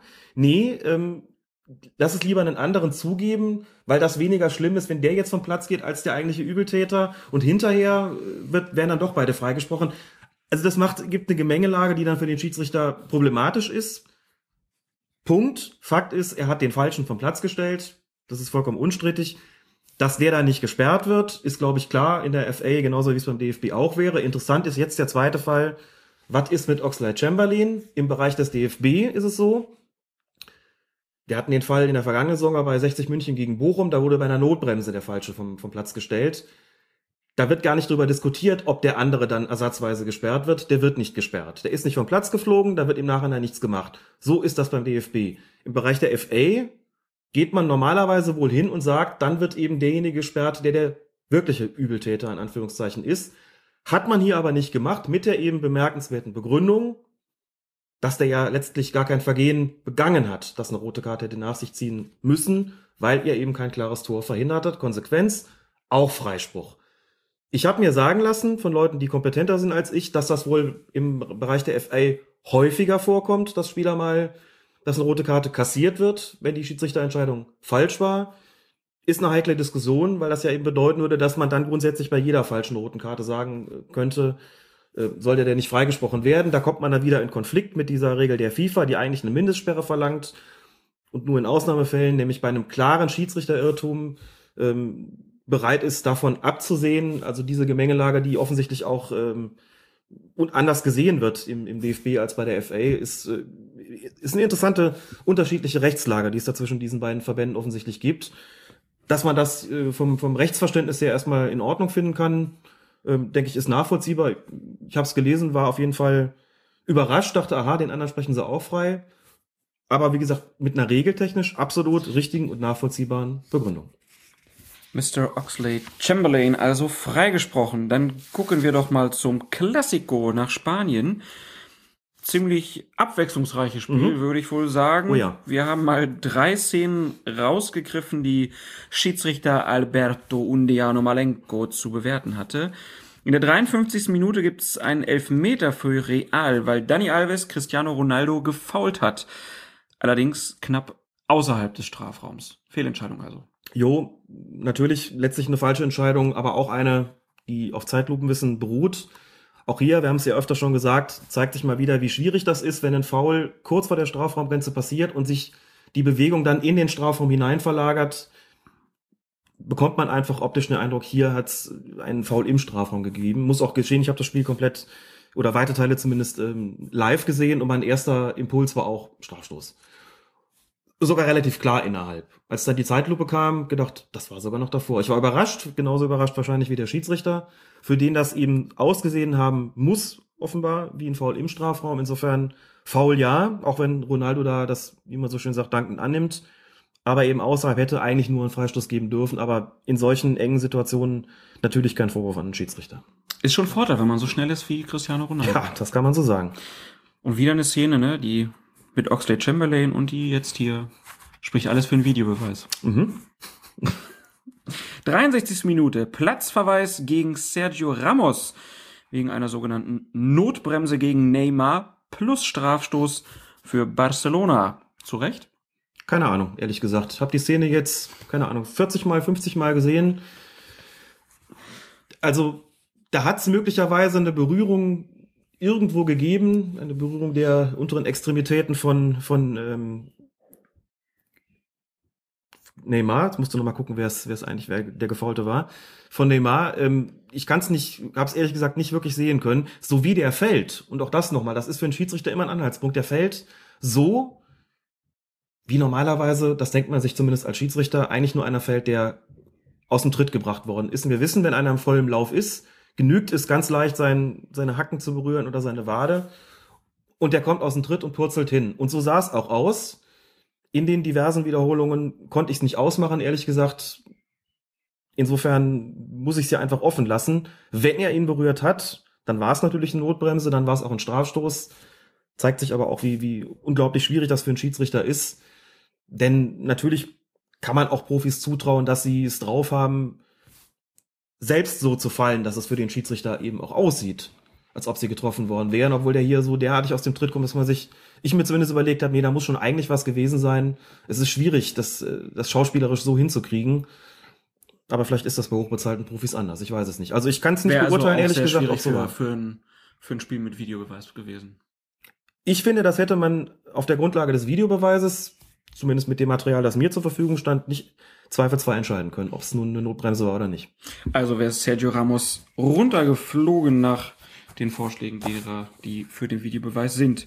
Dann 20 Minuten später, 83. Minute, Daniel Cavachai und Xabi Alonso nehmen Andres Iniesta in die Zange und Undiano Malenko gibt dann zum dritten Mal Strafstoß.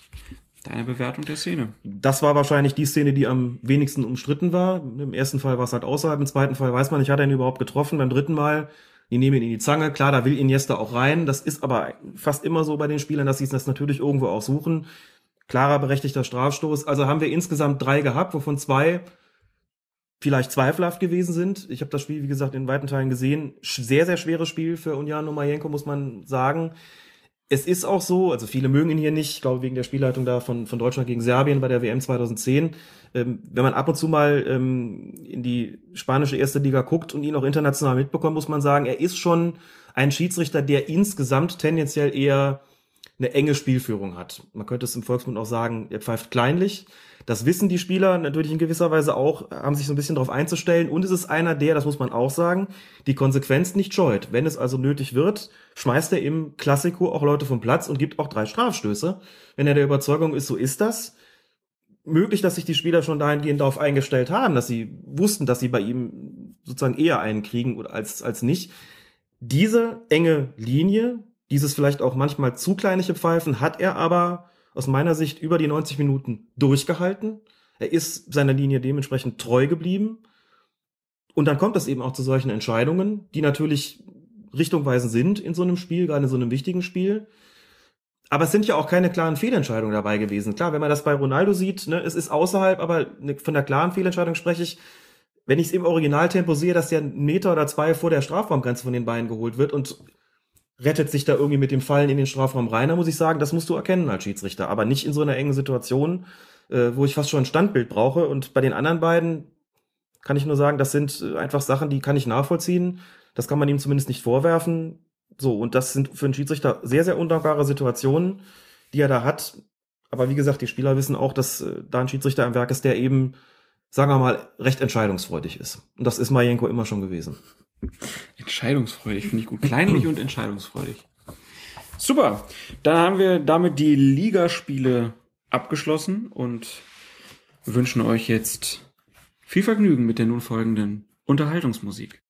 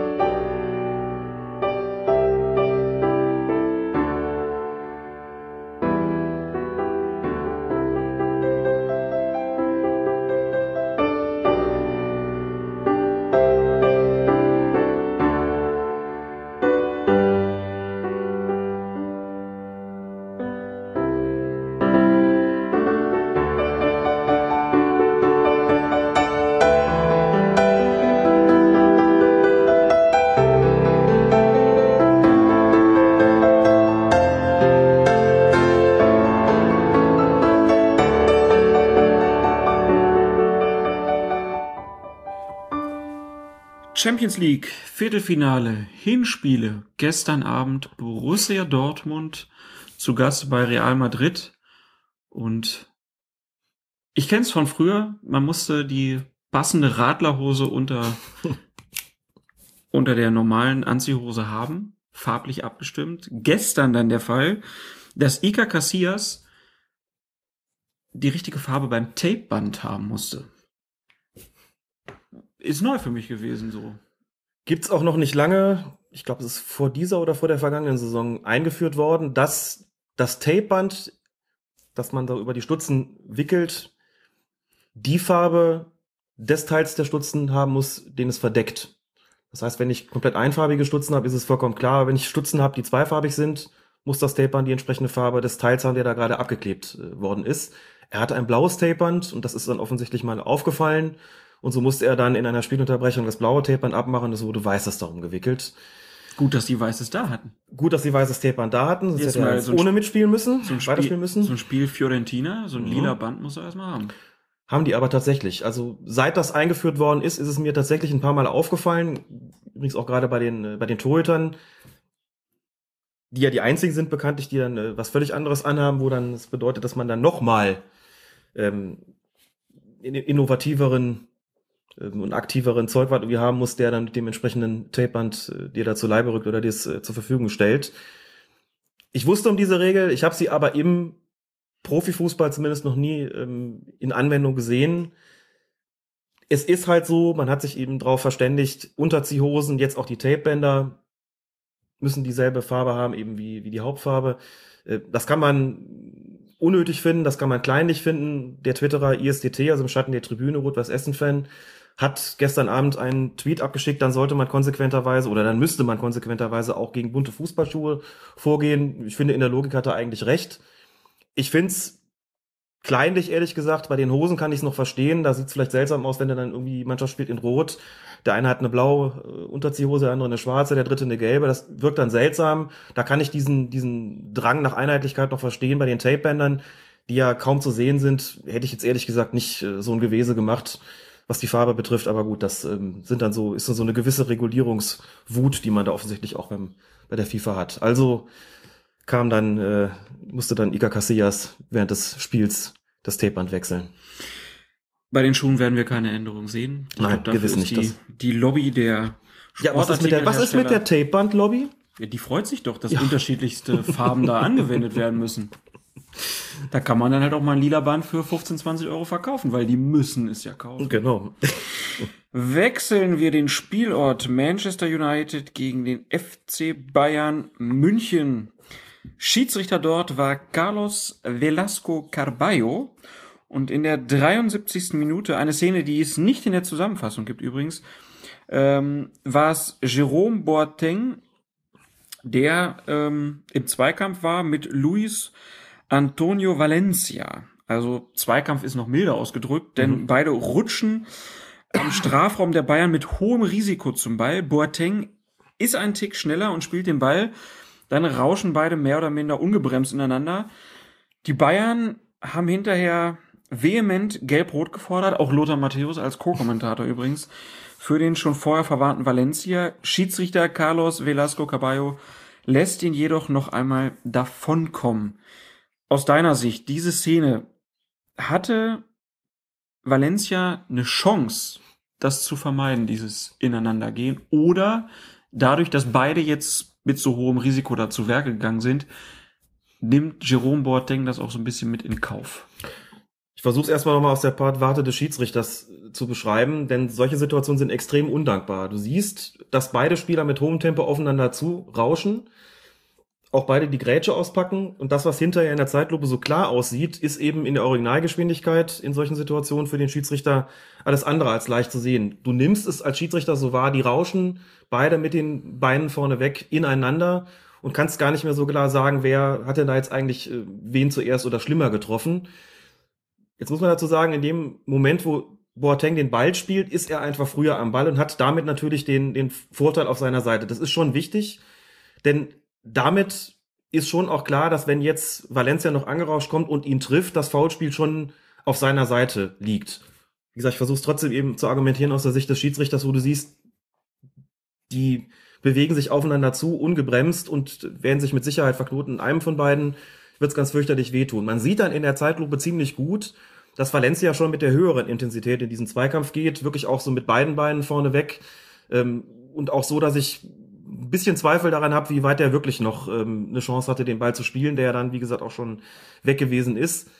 Aus Sicht des Schiedsrichters schwer zu entscheiden, wenn man es dann nochmal sieht. Und wie gesagt, es ist ja dann immer so mit diversen Zeitlupen, ist es alles, dann sieht es alles furchtbar deutlich aus. Nochmal durch die extreme Verlangsamung auch nochmal viel deutlicher, weil du denkst, das muss er doch gesehen haben, weil du das Gefühl hast, die rauschende Minute da aufeinander zu. Das ist eine Aktion gewesen, für die man Valencia tatsächlich mit Gelb-Rot hätte vom Platz stellen sollen, vielleicht auch müssen. Denn der hatte in der Situation schon mehr gemacht. Aber für den Schiedsrichter sah es mit Sicherheit eher nach einem Zusammenprall aus. Das erklärt auch seine sofortige Reaktion. Der hat nicht drüber nachgedacht, da gelb-rot zu zeigen. Der ist hin, hat mit einer Reihe von empörten Bayern zu tun, unter anderem Schweinsteiger, die ziemlich vehement äh, protestieren und äh, darauf hinweisen, das muss doch gelb-rot gewesen sein. Das sieht man auch, als die beiden zusammengerasselt sind, sofort die Bayern da, in, wie in so einer Situation. Das deutet immer darauf hin, hier ist was Schwerwiegenderes passiert.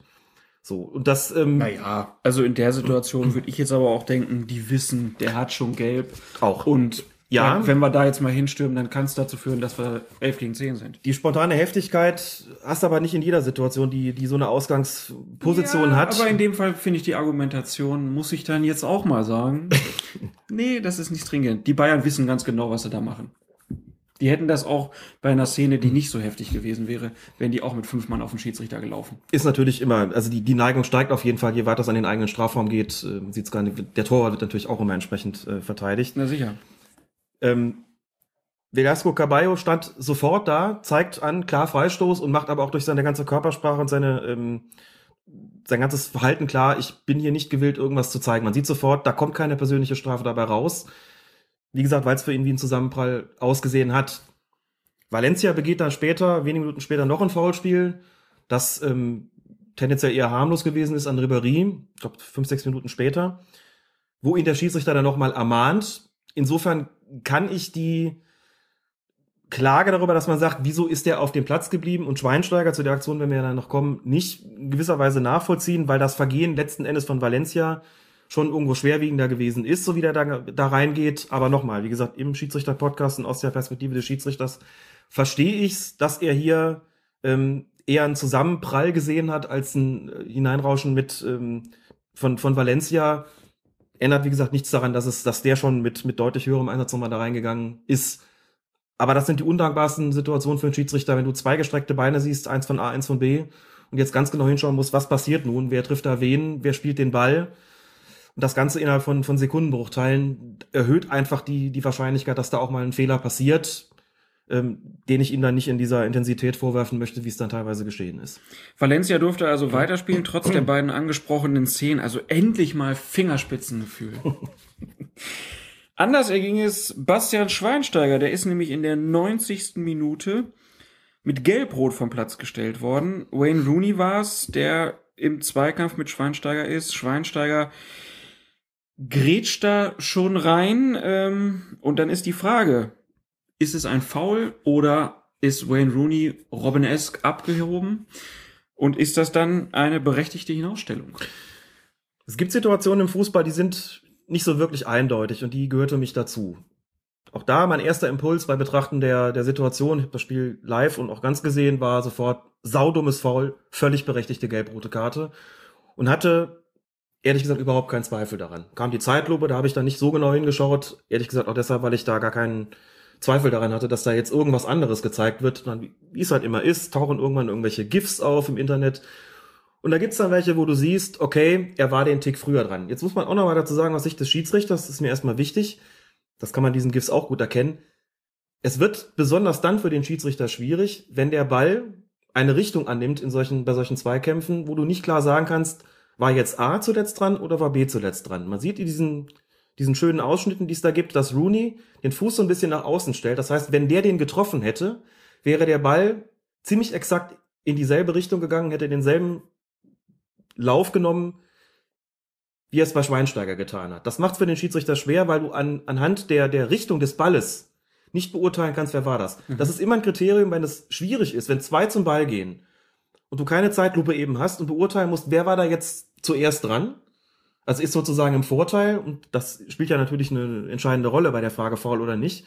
Wenn du nicht klar sagen kannst, so wie der Ball gelaufen ist, kann der jetzt nur vom Verteidiger oder vom Angreifer zuletzt gespielt worden sein. Wenn du das nicht klar sehen kannst, und das war hier so, fällt der Punkt schon mal weg. Ich habe geglaubt, Rooney war zuletzt dran, habe sehr lange gebraucht, um zu begreifen, nee, war Schweinsteiger. Das ist mal zunächst mal wichtig. Klar, der hat in der Situation tatsächlich den Ball knapp vor Rooney gespielt. Bitte? Ja, das ist in dem, in dem GIF auch klar zu sehen. Schweinsteiger kommt von der Seite an und spielt den Ball. Zeig's dir gerne, wir können es auch gerne ja, verlinken. Wir machen jetzt mal Pause Klare Sache. und gucken uns das Ja. nochmal an. Weil das habe ich ja ganz anders auf dem Schirm. Okay. Kurzer Break.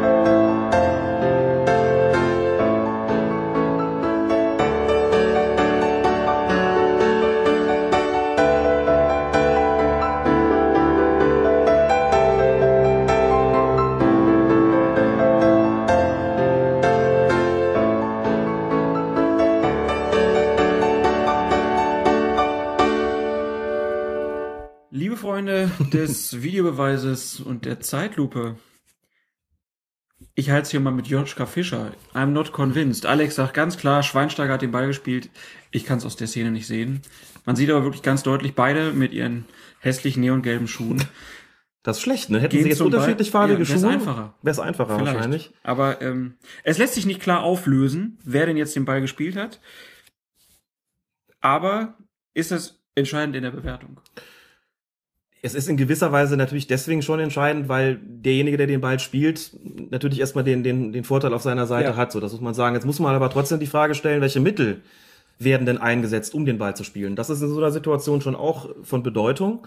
Schweinsteiger geht da mit sehr hohem Risiko rein. Es droht ein Konter, muss man dazu sagen. Es ist ja so das, das wovon man erstmal auszugehen hat. Ich glaube, Dann das ist auch liegt- der Hauptgrund für die gelbe Karte dann, oder? Nicht die Schwere des Fouls, sondern die, die Aktion Das an wird sich, noch- dass er halt. Ja, warte einen Moment, das wird noch Nein, eine Rolle spielen. Dann legt sich Rooney den Ball einen Tick zu weit vor. Heißt für jeden Schiedsrichter in so einer Situation jetzt ganz besonders aufmerksam sein, denn was dann immer droht, ist entweder, dass der Spieler, der sich den zu weit vorgelegt hat, zu hart nachsetzt oder dass eben ein Verteidiger seine Chance sucht, aber eben, oder in dem Fall ein Angreifer, aber ähm, sehr hohes Risiko gehen muss, um diesen Ball zu spielen. So. Und wie man dann auch wirklich da sieht, es ist eine Frage von absoluten Millisekunden, wer da früher dran ist, der eine oder der andere. So. So wie der Schweinsteiger da reinfegt von der Seite, nimmt, ist, geht er einfach mit sehr hoher Intensität ran und das nehmen wir mal trotzdem an, er hat ihn zuerst gespielt. Er kann das nur tun, weil er letztlich ein Vergehen begeht, das da heißt, versuchtes Beinstellen. Versuchtes Beinstellen deshalb, weil er mit beiden Beinen voraus, wenn auch nicht mit gestreckten Beinen, sondern so, dass es nicht wirklich für Rooney gefährlich wird zunächst mal da reingerauscht kommt und das eine Bein sogar noch ein bisschen hochzieht. Nur durch diesen Einsatz kommt er überhaupt dazu, diesen Ball zu spielen. Ich bin überzeugt davon, dass er ihn zuerst gespielt hat. Und dann springt Rooney irgendwie drüber oder fällt irgendwie darüber. Also mich hat diese Diskussion, ob das eine Schwalbe war oder nicht, ehrlich gesagt geärgert. Rooney hätte gar nicht weiterlaufen können. Man Ja. kann nicht weiterlaufen, wenn dir einer so vor die Füße fliegt. Er schützt sich im Prinzip So. dadurch, dass er ein bisschen abhebt. Äh, Schutzschwalbe, genau. nein, nicht, Ja. nicht Schwalbe, sondern dadurch, dass er halt ein Richtig. bisschen dann abhebt, Ja. wird er nicht so stark so von den Beinen getroffen. Ja. Das, also ich So glaube, ist es. Ja. So. Und ich kann so eine, so einen Reflex in der Situation verstehen. Klar, dann sieht man die Fotos, wo er den Kopf noch hochzieht und wo er das Ganze vielleicht ein bisschen dramatischer macht, als es auch ist und vielleicht auch weiß, der hat schon gelb und jetzt gibt's vielleicht gelb-rot und sowas. Dafür ist, das ist eben dann auch Rooney, das ist ein international erfahrener Spieler. So machen die das halt. Aber dem jetzt zu unterstellen, er hätte da bei dieser Aktion eine klare Schwalbe hingelegt. Das finde ich komplett daneben. Wenn einer so angerauscht kommt, wenn der normal weitergelaufen wäre, wäre er über den Schweinsteiger gefallen. So. Mhm. Und dann doch lieber sowas, wenn er sich auch denkt, okay, erstens verletze ich mich da nicht, die, das wissen sie schon, wie sie das machen müssen. Und zweitens besteht vielleicht die Chance noch, dass der Schiedsrichter dann auf äh, Freistoß für mich entscheidet. Also eine Schwalbe sieht für mich ehr- ehrlich gesagt anders aus. Dass er das irgendwie dann auch wieder dankend annimmt, geschenkt, aber eine Schwalbe ist für mich ehrlich gesagt was anderes. So. Und mit der hohen Intensität, wie Schweinsteiger reingeht und dass er sozusagen den Ball nur spielen kann, wenn er es denn getan hat, indem er eben ein versuchtes Beinstellen da begeht, führt dazu, dass man als Schiedsrichter diese Situation abpfeifen kann. Die nächste Frage, wie man als verwarnter Spieler in der 90. Minute in so, so in diese Situation reingehen kann, stellt sich nochmal extra. Das Risiko trägt der Spieler natürlich mit. So, das heißt, das ist eine Aktion, da kann man in jedem Fall abpfeifen und sagen schon wegen der hohen Intensität. Ne? Nicht immer, wenn der Ball gespielt wird, ist es kein Foul. Mhm. Also das Extrembeispiel ist immer das, wo der Spieler mit gestreckten Beinen von hinten in den Gegenspieler fliegt und den Ball zuerst spielt und den dann rasiert. Entscheidet jeder auf Freistoß und jeder sagt, ja klar, da reden wir nicht über Ball gespielt. Natürlich war das nicht ansatzweise so schlimm, aber mit dem Risiko und der Intensität nimmt das in Kauf und selbst wenn er den vorher weggespitzelt haben sollte, ist das ein Ding, das man abpfeifen kann. So, dann ist die nächste Frage, gesetzt der Fall, man pfeift es nur ab, weil die Intensität so hoch war, und wenn man sagt, ich pfeife jetzt das versuchte Beinstellen, ist das denn ein Fall für eine gelbe Karte? Von der Schwere des Fouls vielleicht nicht so sehr, aber dann kommt der Aspekt natürlich dazu, was ist mit der Konterverhinderung? Sprich, ist es unter Umständen ein taktisches Foul gewesen? Und wir sehen, die ganze Situation ist hochkomplex für den Schiedsrichter, hochkomplex. Und genau diese Entscheidung muss er dann treffen und das noch in einer extrem engen Situation, wo wir uns jetzt schon nicht einig geworden sind bei diversen Zeitlupen. Wir waren Wirklich da nicht. eigentlich zuletzt dran. Was du da siehst, Kann ich aber, wie gesagt, nur das nehmen, was ich, äh, wie ich zuerst reagiert habe, gedacht, das ist ein klares Ding, der unterbindet einen Konter, das ist ein Foul, da kommt der heftig von der Seite reingerauscht, da ist gelb folgerichtig. So, wenn man jetzt das mit der Situation von Valencia vergleicht, sage ich als, als Schiedsrichter, das sind zwei schwierige Situationen für den Schiedsrichter. Jetzt nach äh, Auswertung des gesamten Bildmaterials muss ich auch sagen, klar, dann hätte Valencia vom Platz gehört. Aus Schiedsrichterperspektive beides schwierig zu beurteilen, das von Schweinsteiger noch mehr als das von Valencia, kein Vorwurf. Ich muss auch sagen, dass mir Velasco Caballo sonst gut gefallen hat. Das ist auch ein Schiedsrichter, der ein bisschen enger pfeift. Die Bayern kennen ihn schon. Er hat zum Beispiel in der vergangenen Saison, habe es ja vorhin schon kurz angedeutet, ein ähm, Viertelfinalspiel gegen Juventus gepfiffen. Daher hätte ihn auch Mario Mandzukic kennen müssen. Der hat nämlich damals auch schon Geld bekommen für so einen Ellenbogeneinsatz. Also offensichtlich ein Schiedsrichter, der genau hinschaut. Muss man sagen, bei Mandzukic, ähm, da hat Vidic, ja, ein bisschen sehr theatralisch sich das Gesicht gehalten. Vor allen Dingen ist er ein bisschen am Kinn gestreift worden und nicht an der Stirn getroffen worden, wie man äh, glauben konnte, wenn man ihn da fallen sehen hat. Also in England wird es offenbar dann doch auch gemacht, zumindest international mit der etwas übertriebenen Theatralik. Aber auch hier für mich die Entscheidung, gelb zu zeigen, in Ordnung. Ellenbogeneinsatz, er hat nichts im Gesicht zu suchen. Und auch wenn er nur leicht sein Kinn gestreift haben sollte, ist das für mich ein gelbwürdiges Foul. Mir hat der Schiedsrichter insgesamt gut gefallen. Er hat es sehr ruhig gemacht, er hat es souverän gemacht. Ähm, in zwei schwierigen Situationen, da kann man sicherlich drüber diskutieren, leidenschaftlich diskutieren. Es sind aber keine klaren Fehler passiert und äh, für mich eine akzeptable gelb-rote Karte gegen Schweinsteiger. Valencia hätte mit vom Platz gehört, aber gut, so ist das halt. Ähm, versuchen ja auch immer nachvollziehbar zu machen, warum es dann eben nicht passiert ist. War wieder ganz interessant zu beobachten, auf jeden Fall, wie dann aufgrund dieser zwei sehr schwer zu entscheidenden Ja. Szenen dann der Stab über den Schiedsrichter Ja. direkt mal gebrochen wurde Genau. an vielen Ecken und Enden. Ja, dann würde ich sagen, Champions League haben wir damit auch abgeschlossen und dann kommen wir jetzt zu euren Fragen.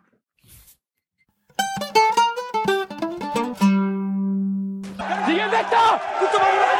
Die gehen weg da! Hey! Nummer 16. Sie kommen an hier, Nummer 16. So. Hier oben bin ich, hier oben. Ja, Sie gucken mich bitte an. Diese Fouls, nein, bleiben bitte hier. Diese Fouls möchte ich nicht. Hey! Gib mir Geld, alles gut. Bitte!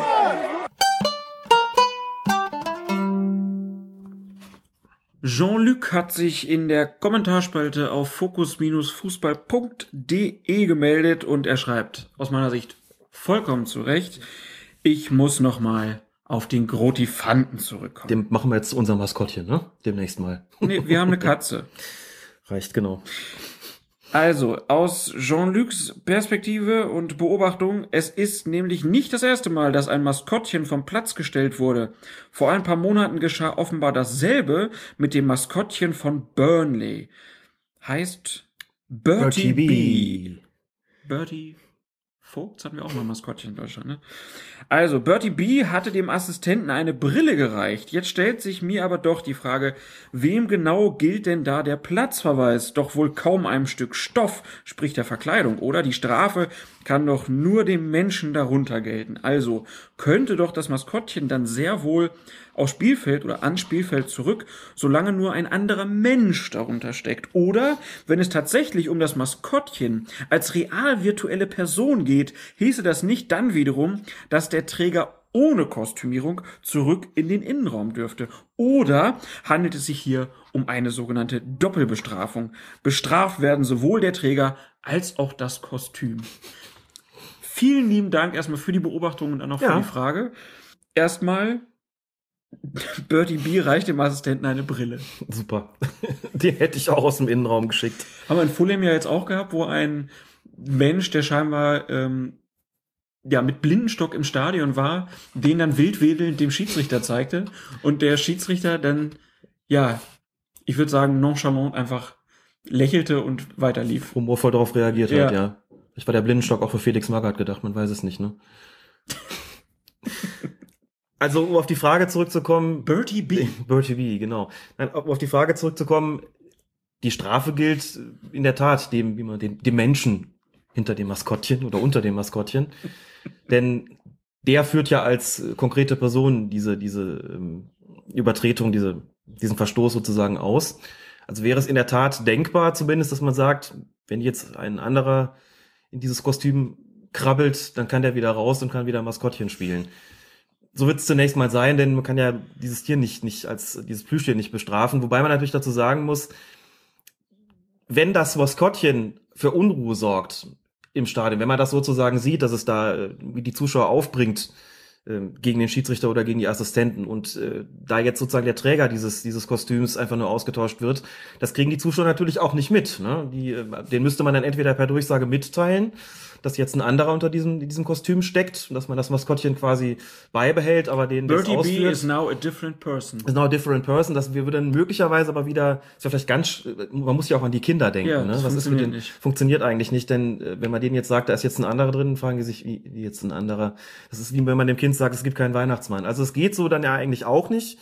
Was dann wieder dafür spräche, dann doch das Maskottchen als solches, zumindest für dieses Spiel, rauszuschicken aus dem Innenraum, zu sagen, du heute nicht mehr, aber grundsätzlich gilt natürlich, Also haben wir doch bestraft wird der Träger des Kostüms und nicht das Kostüm. also haben wir doch eine Doppelbestrafungsdiskussion doch endlich Dopp- mal wieder. Ja, genau, ja. So wäre das wahrscheinlich. weiß jetzt gar nicht, wie das beim Grotifanten ist. Müsste man auch mal ermitteln, wie viele verschiedene ähm, Träger dieses Kostüms es eigentlich gibt beim Grotifanten. Beim Grotifanten weiß ich es nicht. Ich, bei anderen Vereinen, also zum Beispiel Wölfi, da macht das jemand in Wolfsburg, ich würde fast sagen, semi-professionell. Mhm. Der ist dann auch unter der Woche Ja. bei Schulen und Kindergeburtstagen unterwegs im Einsatz und hauptberuflich Maskottchen. Mhm. Aber ich, die goldene Regel ist halt wirklich immer, wenn man ein Maskottchen isst, niemals den Kopf abnehmen. Ja. Unter keinen Umständen. Ich bin mal als Begleiter unterwegs gewesen auf der Leipziger Buchmesse. Ich habe, so viel Schleichwerbung muss erlaubt sein, den Pombeeren begleitet. Mhm. Und du kannst dir, glaube ich, nicht vorstellen, also der Termin war dann, der wurde verschoben und der Träger des Kostüms konnte nicht wechseln. Und dann wurde er noch von Kindern besprungen. Ich habe mir natürlich auch einen Spaß draus gemacht. Er durfte diesen blöden Kopf nicht abnehmen. Der Pombeer. Auch unterschiedliche Träger übrigens. Mhm. Wird nicht gewaschen zwischendurch. Wird nicht gewaschen zwischendurch. das Das noch ein weiterer Grund, den Kopf nicht abzunehmen. Ja, Wölfi auf der anderen Seite hat einen Ventilator hinten drin. hervorragend. Voll klimatisierte Maskottchen. Wenn ihr weitere Maskottchengeschichten habt, bitte immer her damit. Kommen wir zur nächsten Frage. Nur der Tim hat sich auch in der Kommentarspalte gemeldet. Schon vor einiger Zeit. Wir können das leider erst heute machen. Ich habe eine Frage zum Kapitänsamt. Beim Spiel meines HSV an der Weser ist Jansen als Ersatzkapitän aufgelaufen. Van der Vaart, unser eigentlicher Mannschaftskapitän, saß zunächst nur auf der Bank, wurde aber später eingewechselt. Hätte Jansen, obwohl er nicht ausgewechselt wurde, die Kapitänsbinde an Van der Vaart geben dürfen oder darf diese nur weitergereicht werden, wenn der Spieler, der sie trägt, das Spiel, sei es durch Auswechseln, Verletzung oder rote Karte, verlässt? Was passiert, wenn die Kapitänsbinde während des Spiels kaputt geht und es keinen Ersatz gibt? Muss ein Spieler eindeutig als Kapitän gekennzeichnet sein oder könnte man den Schiri auch mündlich Bescheid geben, beziehungsweise reicht die Kennzeichnung auf dem Spielbogen? Eins nach dem anderen. Hätte Jansen die Kapitänsbinde weitergeben dürfen? Dürfen schon. Es ist ja nur festgelegt, dass ein Spieler als Kapitän, als Spielführer gekennzeichnet sein muss. Steht das im Spielberichtsbogen? Wer das ist, der Kapitän, Ja. das ist entsprechend eingetragen. Ja, das ist kenntlich gemacht, dass es einen Mannschaftskapitän gibt. Und die Regel ist auch, dass der Mannschaftskapitän bleibt, solange er auf dem Feld steht, selbst dann, wenn der eigentliche Kapitän eingewechselt wird. Das ist jetzt nicht nur bei Van so gewesen, das war auch beispielsweise bei dem Spiel Bayern gegen Hoffenheim so. Schweinsteiger, äh, Lahm auf der Bank, Schweinsteiger Kapitän, Lahm wurde dann eingewechselt für Thiago. Schweinsteiger hat die Kapitänsbinde bis zum Schluss behalten. Schweinsteiger hätte sie schon weiterreichen dürfen. Es geht ja, wie gesagt, nur darum, dass einer als Kapitän gekennzeichnet ist, aber die Regel ist, wie gesagt, dass der ähm, Spielführer, der die Binde auch von Beginn an ähm, trägt, dass er sie auch behält bis zum entweder Spielende oder bis zu seiner Auswechslung beziehungsweise bis zum Platzverweis. Zweite Frage dann, was ist, wenn die Kapitänsbinde während des Spiels kaputt geht? Naja, es wird eine Ersatzbinde da sein und wenn die nicht da ist, dann wird man ein Stück Tapeband haben oder irgendwas, was man sich um den Arm binden Da kann. ist die Farbe dann aber egal. da ist die Farbe egal tatsächlich, ja. Die Sie- muss dann, die muss dann aber wahrscheinlich zum Trikot eher changierend. es, man- es sollte, sollte sie sogar sein, denn die Funktion, die diese Kapitänsbinde hat, ist ja, dass der Schiedsrichter sie auch leichter erkennt und den entsprechenden Spieler leichter findet, ohne dass er sich groß umgu- umgucken muss, wo ist er denn jetzt? Und wenn ich ein rotes Trikot habe mit einer roten Binde, ist es halt schlecht. Also da ist es tatsächlich angesagt, dass die andersfarbig äh, zu sein hat oder andersfarbig sein sollte. Ist aber auch nicht festgelegt, ähm, in welcher Farbe. Ähm, wenn es hier kaputt geht, sollte man irgendeine andere Form von Kennzeichnung vornehmen. Wenn es nun gar nicht geht, genügt es tatsächlich dem Schiedsrichter, das zu sagen, beziehungsweise wird sich das schon notiert haben, dass die Nummer 5 jetzt die Kapitänsbinde trägt. Und gegebenenfalls, wenn er also diesen Spieler dann ansprechen muss, wenn er sich äh, den Spieler herbeirufen muss, muss er halt gucken auf seiner Spielnotizkarte, dann hat er vielleicht die Nummer 5 eingekringelt und weiß, der ist das. Also dieser Spieler wird jetzt nicht dazu gezwungen, rauszugehen oder aus, sich auswechseln zu lassen oder irgendwas zu tun. Aber ich würde als äh, Schiedsrichter immer darauf hinwirken, dass der sich irgendwie da kennzeichnet und wenn es durch irgendeinen Stofffetzen ist, den er sich gerade über dem Arm zusammenknotet. Also haben wir damit auch die letzte Frage beantwortet. Vom Tim kommen dann zur Frage vom Frankfurter Löwen. Eine Frage zum Freistoß von Schweinsteiger im Spiel gegen Bayer Leverkusen. Laut Messung stand die Mauer 10,2 Meter vom Ball entfernt, also mehr als ein Meter weiter als nötig. Wie kann es bei einem Bundesliga-Schiedsrichter zu so einem Wahrnehmungsfehler kommen? Ihr hattet es ja kürzlich, dass die Schiedsrichter das eigentlich total im Blick haben. Hat er doch auch.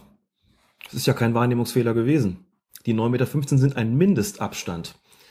Das heißt, wenn die Mauer 10,20 Meter wegsteht, dann steht sie da richtig. Ähm, es gibt Schiedsrichter, die die Mauer auch deshalb ein bisschen weiter wegstellen als nötig, weil dann ein gewisser Spielraum existiert, wenn sie dann doch wieder, wie das ja viele tun, sich so ein bisschen nach vorne bewegen. Das heißt, man hat eine sehr, sehr realistische Chance, dass diese Mauer beim, bei der Ausführung des Freistoßes immer noch den vorgesehenen Mindestabstand einhält. Und insofern kann das durchaus auch ein taktischer Kniff des Schiedsrichters gewesen sein, sie einfach weiter weggestellt zu haben. Möglicherweise, das habe ich jetzt nicht so im Kopf, ähm, auch deshalb, weil es vorher schon Fälle gab, wo die immer noch ein Stück noch weiter nach vorne gegangen sind. Wenn man das feststellt, dieses Getrippel, dieses, wir schinden ein paar Zentimeter raus, da habe ich auch immer dann drauf reagiert, dass ich gesagt habe, jetzt geht er noch einen halben Meter weiter zurück. Und dann rufen die Spieler, Schiri, das sind zwölf Meter. Dann habe ich immer gesagt, ihr geht ja auch noch drei Meter vor. So, dann wird mal allgemein gelacht und dann ist es gut. Also es ist ein Mindestabstand, insofern macht der Schiedsrichter nichts falsch. Wenn er sie 10,20 Meter wegstellt, er gewährt ihnen sogar ja noch einen gewissen Spielraum im nach vorne laufen, ohne dass deswegen der Freistoß wiederholt werden muss. Alles richtig gemacht. Du überlegst dir diabolische Sachen, sehe ich gerade für deine eigenen Spiele. Nein, überhaupt Nein, überhaupt gar nicht, natürlich Aber wenn nicht. ich als Schiedsrichter, klar, wenn ich sehe, die stehen auf 10,20 Meter, Mhm. dass ich dann sage, pff, warum soll ich die jetzt weiter nach vorne holen? Ja. Aber wenn ich jetzt bewusst die Leute auf 10,20 Meter wegstelle, das ist doch Mist. Dann doch lieber Freistoßspray. Da doch lieber Freistoßspray. Natürlich, 9,15 Meter sind der Mindestabstand und natürlich haben die Spieler das Recht, ähm, bei 10,20 Meter wieder einen Meter Ja, aber das wissen sie ja nicht. Du läufst ja nicht vorbei und sagst, ich habe euch jetzt übrigens auf 10,20 Meter man geht gestellt. als Schiedsrichter ja nicht immer nur von der Theorie aus, sondern man geht von der Praxis aus. Dieser Schiedsrichter ist von der Praxis ausgegangen, dass Spieler immer noch ein paar Zentimeter schinden. Insofern hat er sie einfach ein bisschen weiter weggestellt. Die Alternative ist es, sie sehr streng auf die 9,15 Meter zu stellen und ihnen klarzumachen, meine Herren, ein Zentimeter und der erste von ihnen sieht gelb. Das geht natürlich auch. Ist die Frage, was den Spielern lieber ist. Ich finde das so nicht falsch. Und habe es taktisch das ein oder andere Mal durchaus auch so angewendet. Ich bin gespannt, welche Leverkusener sich melden und sagen, wir stehen eigentlich immer super auf 9,15 Meter, das ist eine Riesenfrechheit. Oder ob sie sagen, war schon richtig, wir sind schon Tripler. Nächste Frage. Wollsocker hat sich gemeldet. Nehmen wir mal an, es gibt ein K.O.-Spiel in der Verlängerung. Nun verletzt sich ein Spieler der einen Mannschaft und kann nicht mehr weiterspielen. Die Mannschaft kann ihn aber nicht mehr auswechseln, da sie ihr Wechselkontingent bereits voll ausgeschöpft haben. Das Spiel geht weiter bis ins Elfmeterschießen. Der Verletzte gehört nun aber immer noch zur Aufstellung und müsste demnach auch einmal schießen. Falls es nach 5 plus x Schüssen auf beiden Seiten keine Entscheidung gibt, muss ja erst jeder einmal schießen, bevor wieder der Erste dran ist. Gibt es eine Regelung, den Spieler beim Elfmeterschießen nicht zu berücksichtigen? Und wenn ja, kann der Trainer das nicht auch ausnutzen und seine unsichereren Elfmeterschützen sozusagen ausfallen lassen, sodass nur die sichersten Schützen schießen? Also zunächst mal die Regelung sieht wie folgt aus. Am Elfmeterschießen dürfen nur die Spieler teilnehmen, die sich beim Spielende auf dem Platz befunden haben. Dazu werden allerdings auch Spieler gezählt, die nur vorübergehend den Platz verlassen haben, beispielsweise wegen einer Verletzung. Also nehmen wir an, 120. hat einer ein Zipperlein, lässt sich draußen kurz behandeln, der dürfte also auch schießen, der zählt weiterhin zum Spiel dazu. Darum geht's hier ja nicht. Hier geht's ja darum, was ist mit dem, der eigentlich gar nicht mehr weiterspielen kann. Dann muss der Trainer tatsächlich sagen, der ist so schwer verletzt, dass wir jetzt nur noch maximal zehn Spieler in dieses Spiel, in dieses Elfmeterschießen bringen können. Das heißt, er muss ihn dem Schiedsrichter dann als verletzt melden. Dann gilt er auch als abgemeldet und muss dann auch nicht mehr schießen. Das geht, das ist kein Problem. Bei der Frage, ob man das nicht ausnutzen kann und quasi die unsicheren Elfmeterschützen ausfallen lassen kann, das ist einerseits zwar theoretisch richtig, bedeutet aber, die andere Seite darf sich ja und darf nicht nur, muss sich auch entsprechend reduzieren.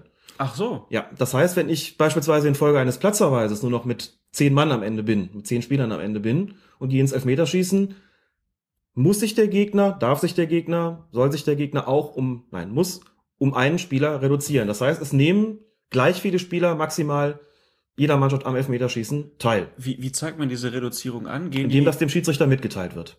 aber der, der dann sozusagen aussortiert ist, darf sich mit zu den anderen im Mittelkreis stellen. Der darf sich mit zu den anderen den Mittelkreis stellen, er darf aber nicht schießen. Das heißt, wenn ich äh, Trainer einer Mannschaft bin, die noch elf Leute hat und der Gegner hat nur noch neun, ne, einer hat rot bekommen, einer ist äh, verletzt, kann nicht weiterspielen und ich habe mein Wechselkontingent erschöpft, äh, der Trainer hat sein Wechselkontingent erschöpft, gehe ich als Spielführer oder Trainer hin zum Schiedsrichter und sage, wir sind ja noch elf, die nur noch neun. Bei uns werden folgende zwei Spieler auf keinen Fall einen Elfmeter schießen, selbst wenn das Ganze ähm, sich fortsetzt bis Ultimo. Und zwar unser Torwart und die Nummer vier.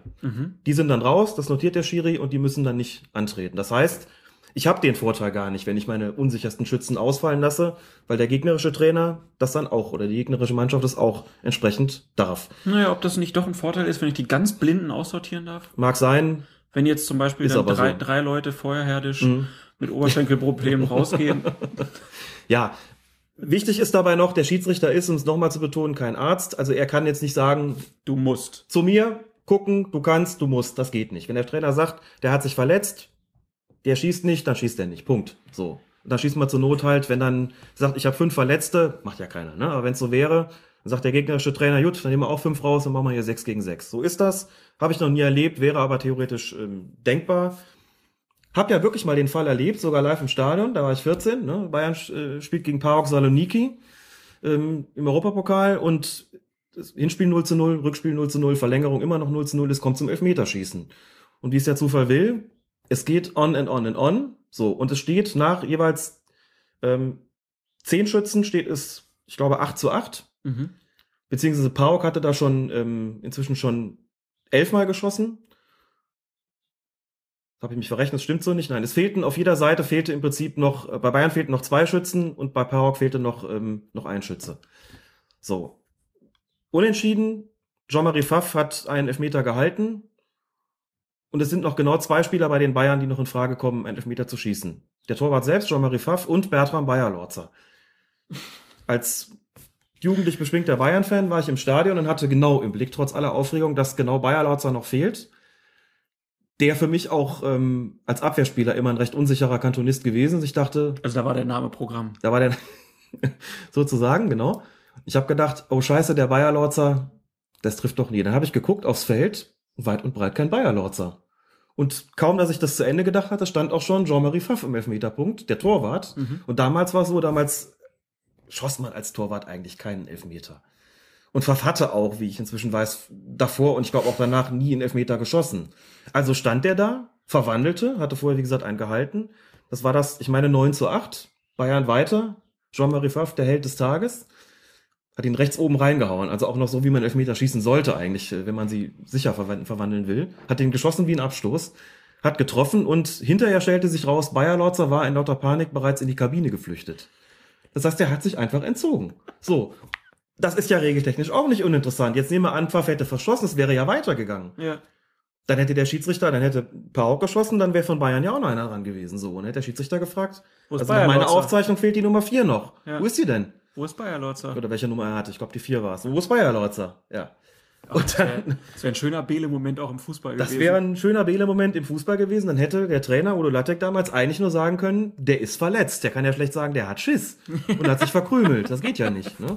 Aber so war Der das. musste mal rausnehmen, der hat Herzrasen. ja. Es ging halt nur deshalb, letztlich kam das nicht äh, zum Tragen, weil ähm, Jean-Marie hat verwandelt. Jean-Marie verwandelt hat, genau. Ähm, dazu muss man jetzt aber auch noch sagen, um das zu komplettieren, heute wäre es so, damals gab es diese Regelung noch nicht, wenn eine Mannschaft mehr hat als der Gegner, dass der Gegner dann äh, reduziert, ähm, dass diese Mannschaft reduziert. Heute ist es, äh, wäre es so, wenn sich während des Elfmeterschießens eine Mannschaft reduziert, weil sich einer verkrümelt oder sich verletzt oder vom Platz gestellt wird wegen Schiedsrichterbeleidigung, dann reduziert der Gegner nicht. Frag mich nicht, warum es so ist, aber es ist so. Nur vor dem Spiel. Wenn, die, wenn sich Mannschaft A während des Spiels reduziert, darf Mannschaft B nicht reduzieren. So ist das. Das ist so festgelegt. Halten wir einfach hier fest. Das ist wieder unnützes Wissen, was wahrscheinlich nächste Woche irgendwo wieder zum, zum Ausgang Ob das nicht kommt. ungerecht ist, ja, finde ich auch, aber ich kann es nicht ändern. Letzte Frage für heute vom Bernd.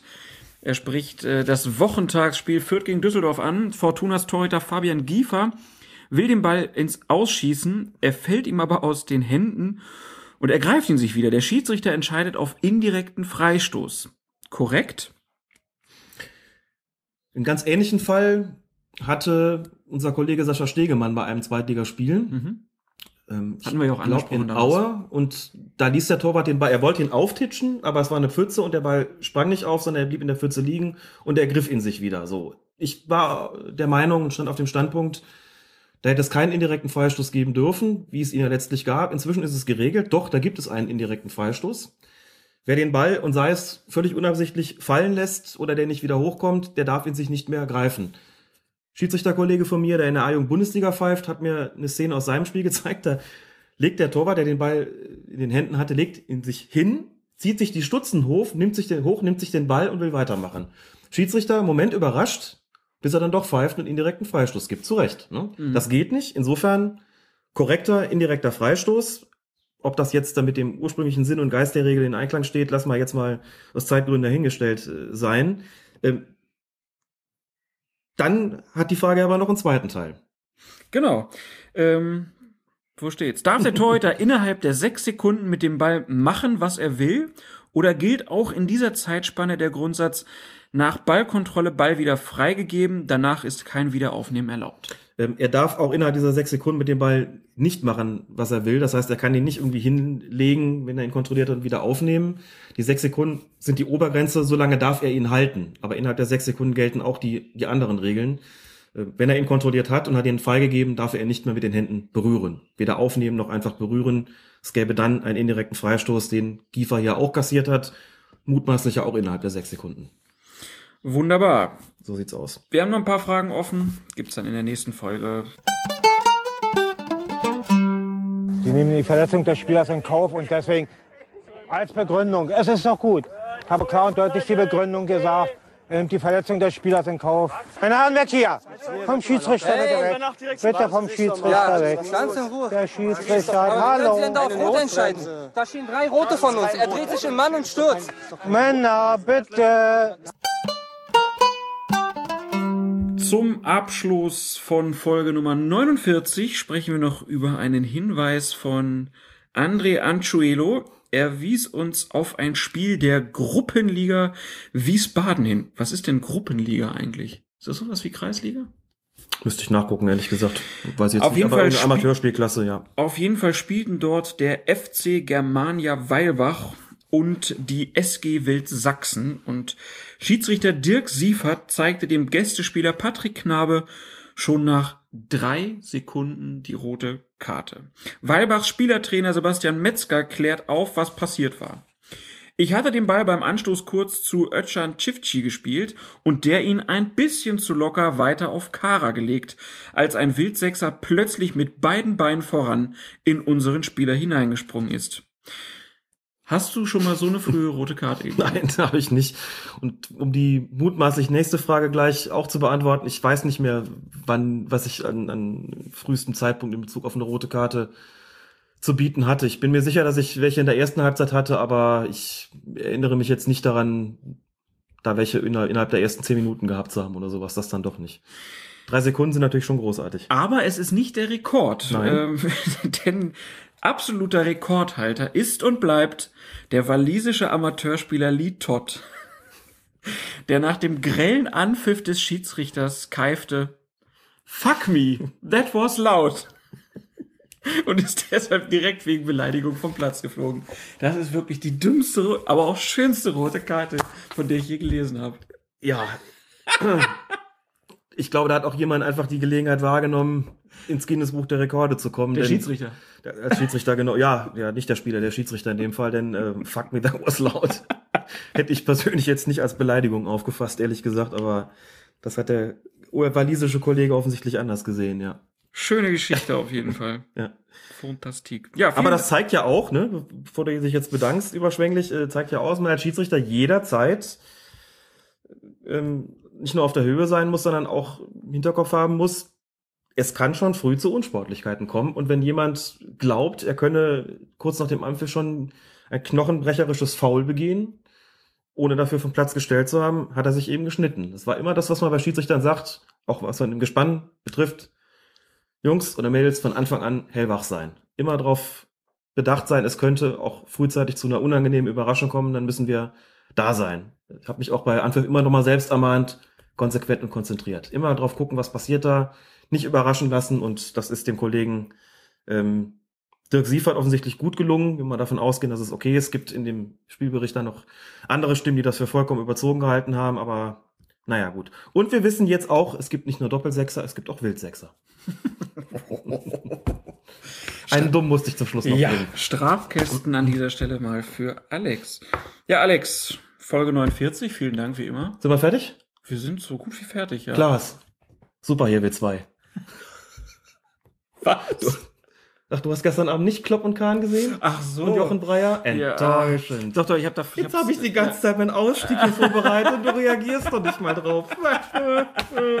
auf Jochen Breyer. Ich dachte, ich gebe mir mal den Klopp, aber ja.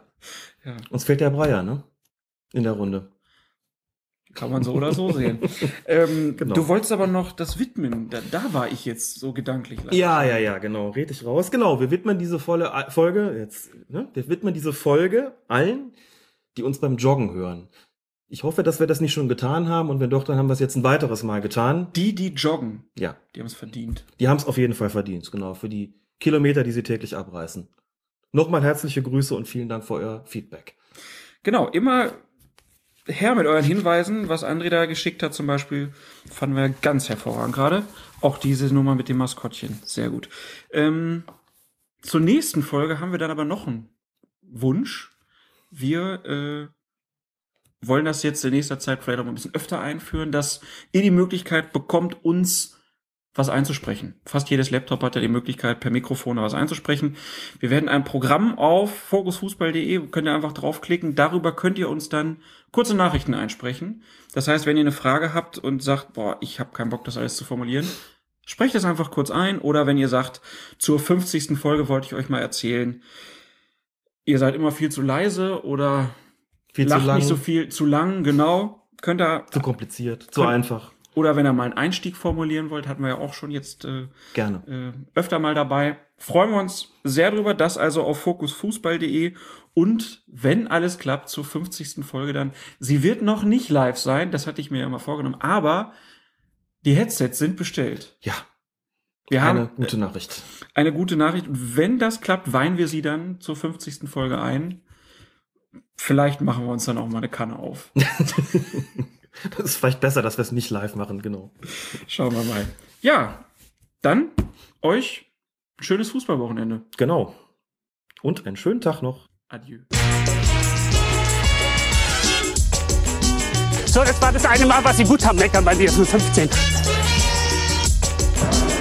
Cannavoni! Marconi! Doppelzilial! Doppelzilial!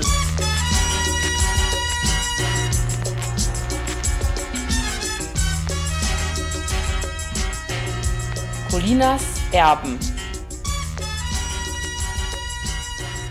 Der Schiedsrichter-Podcast.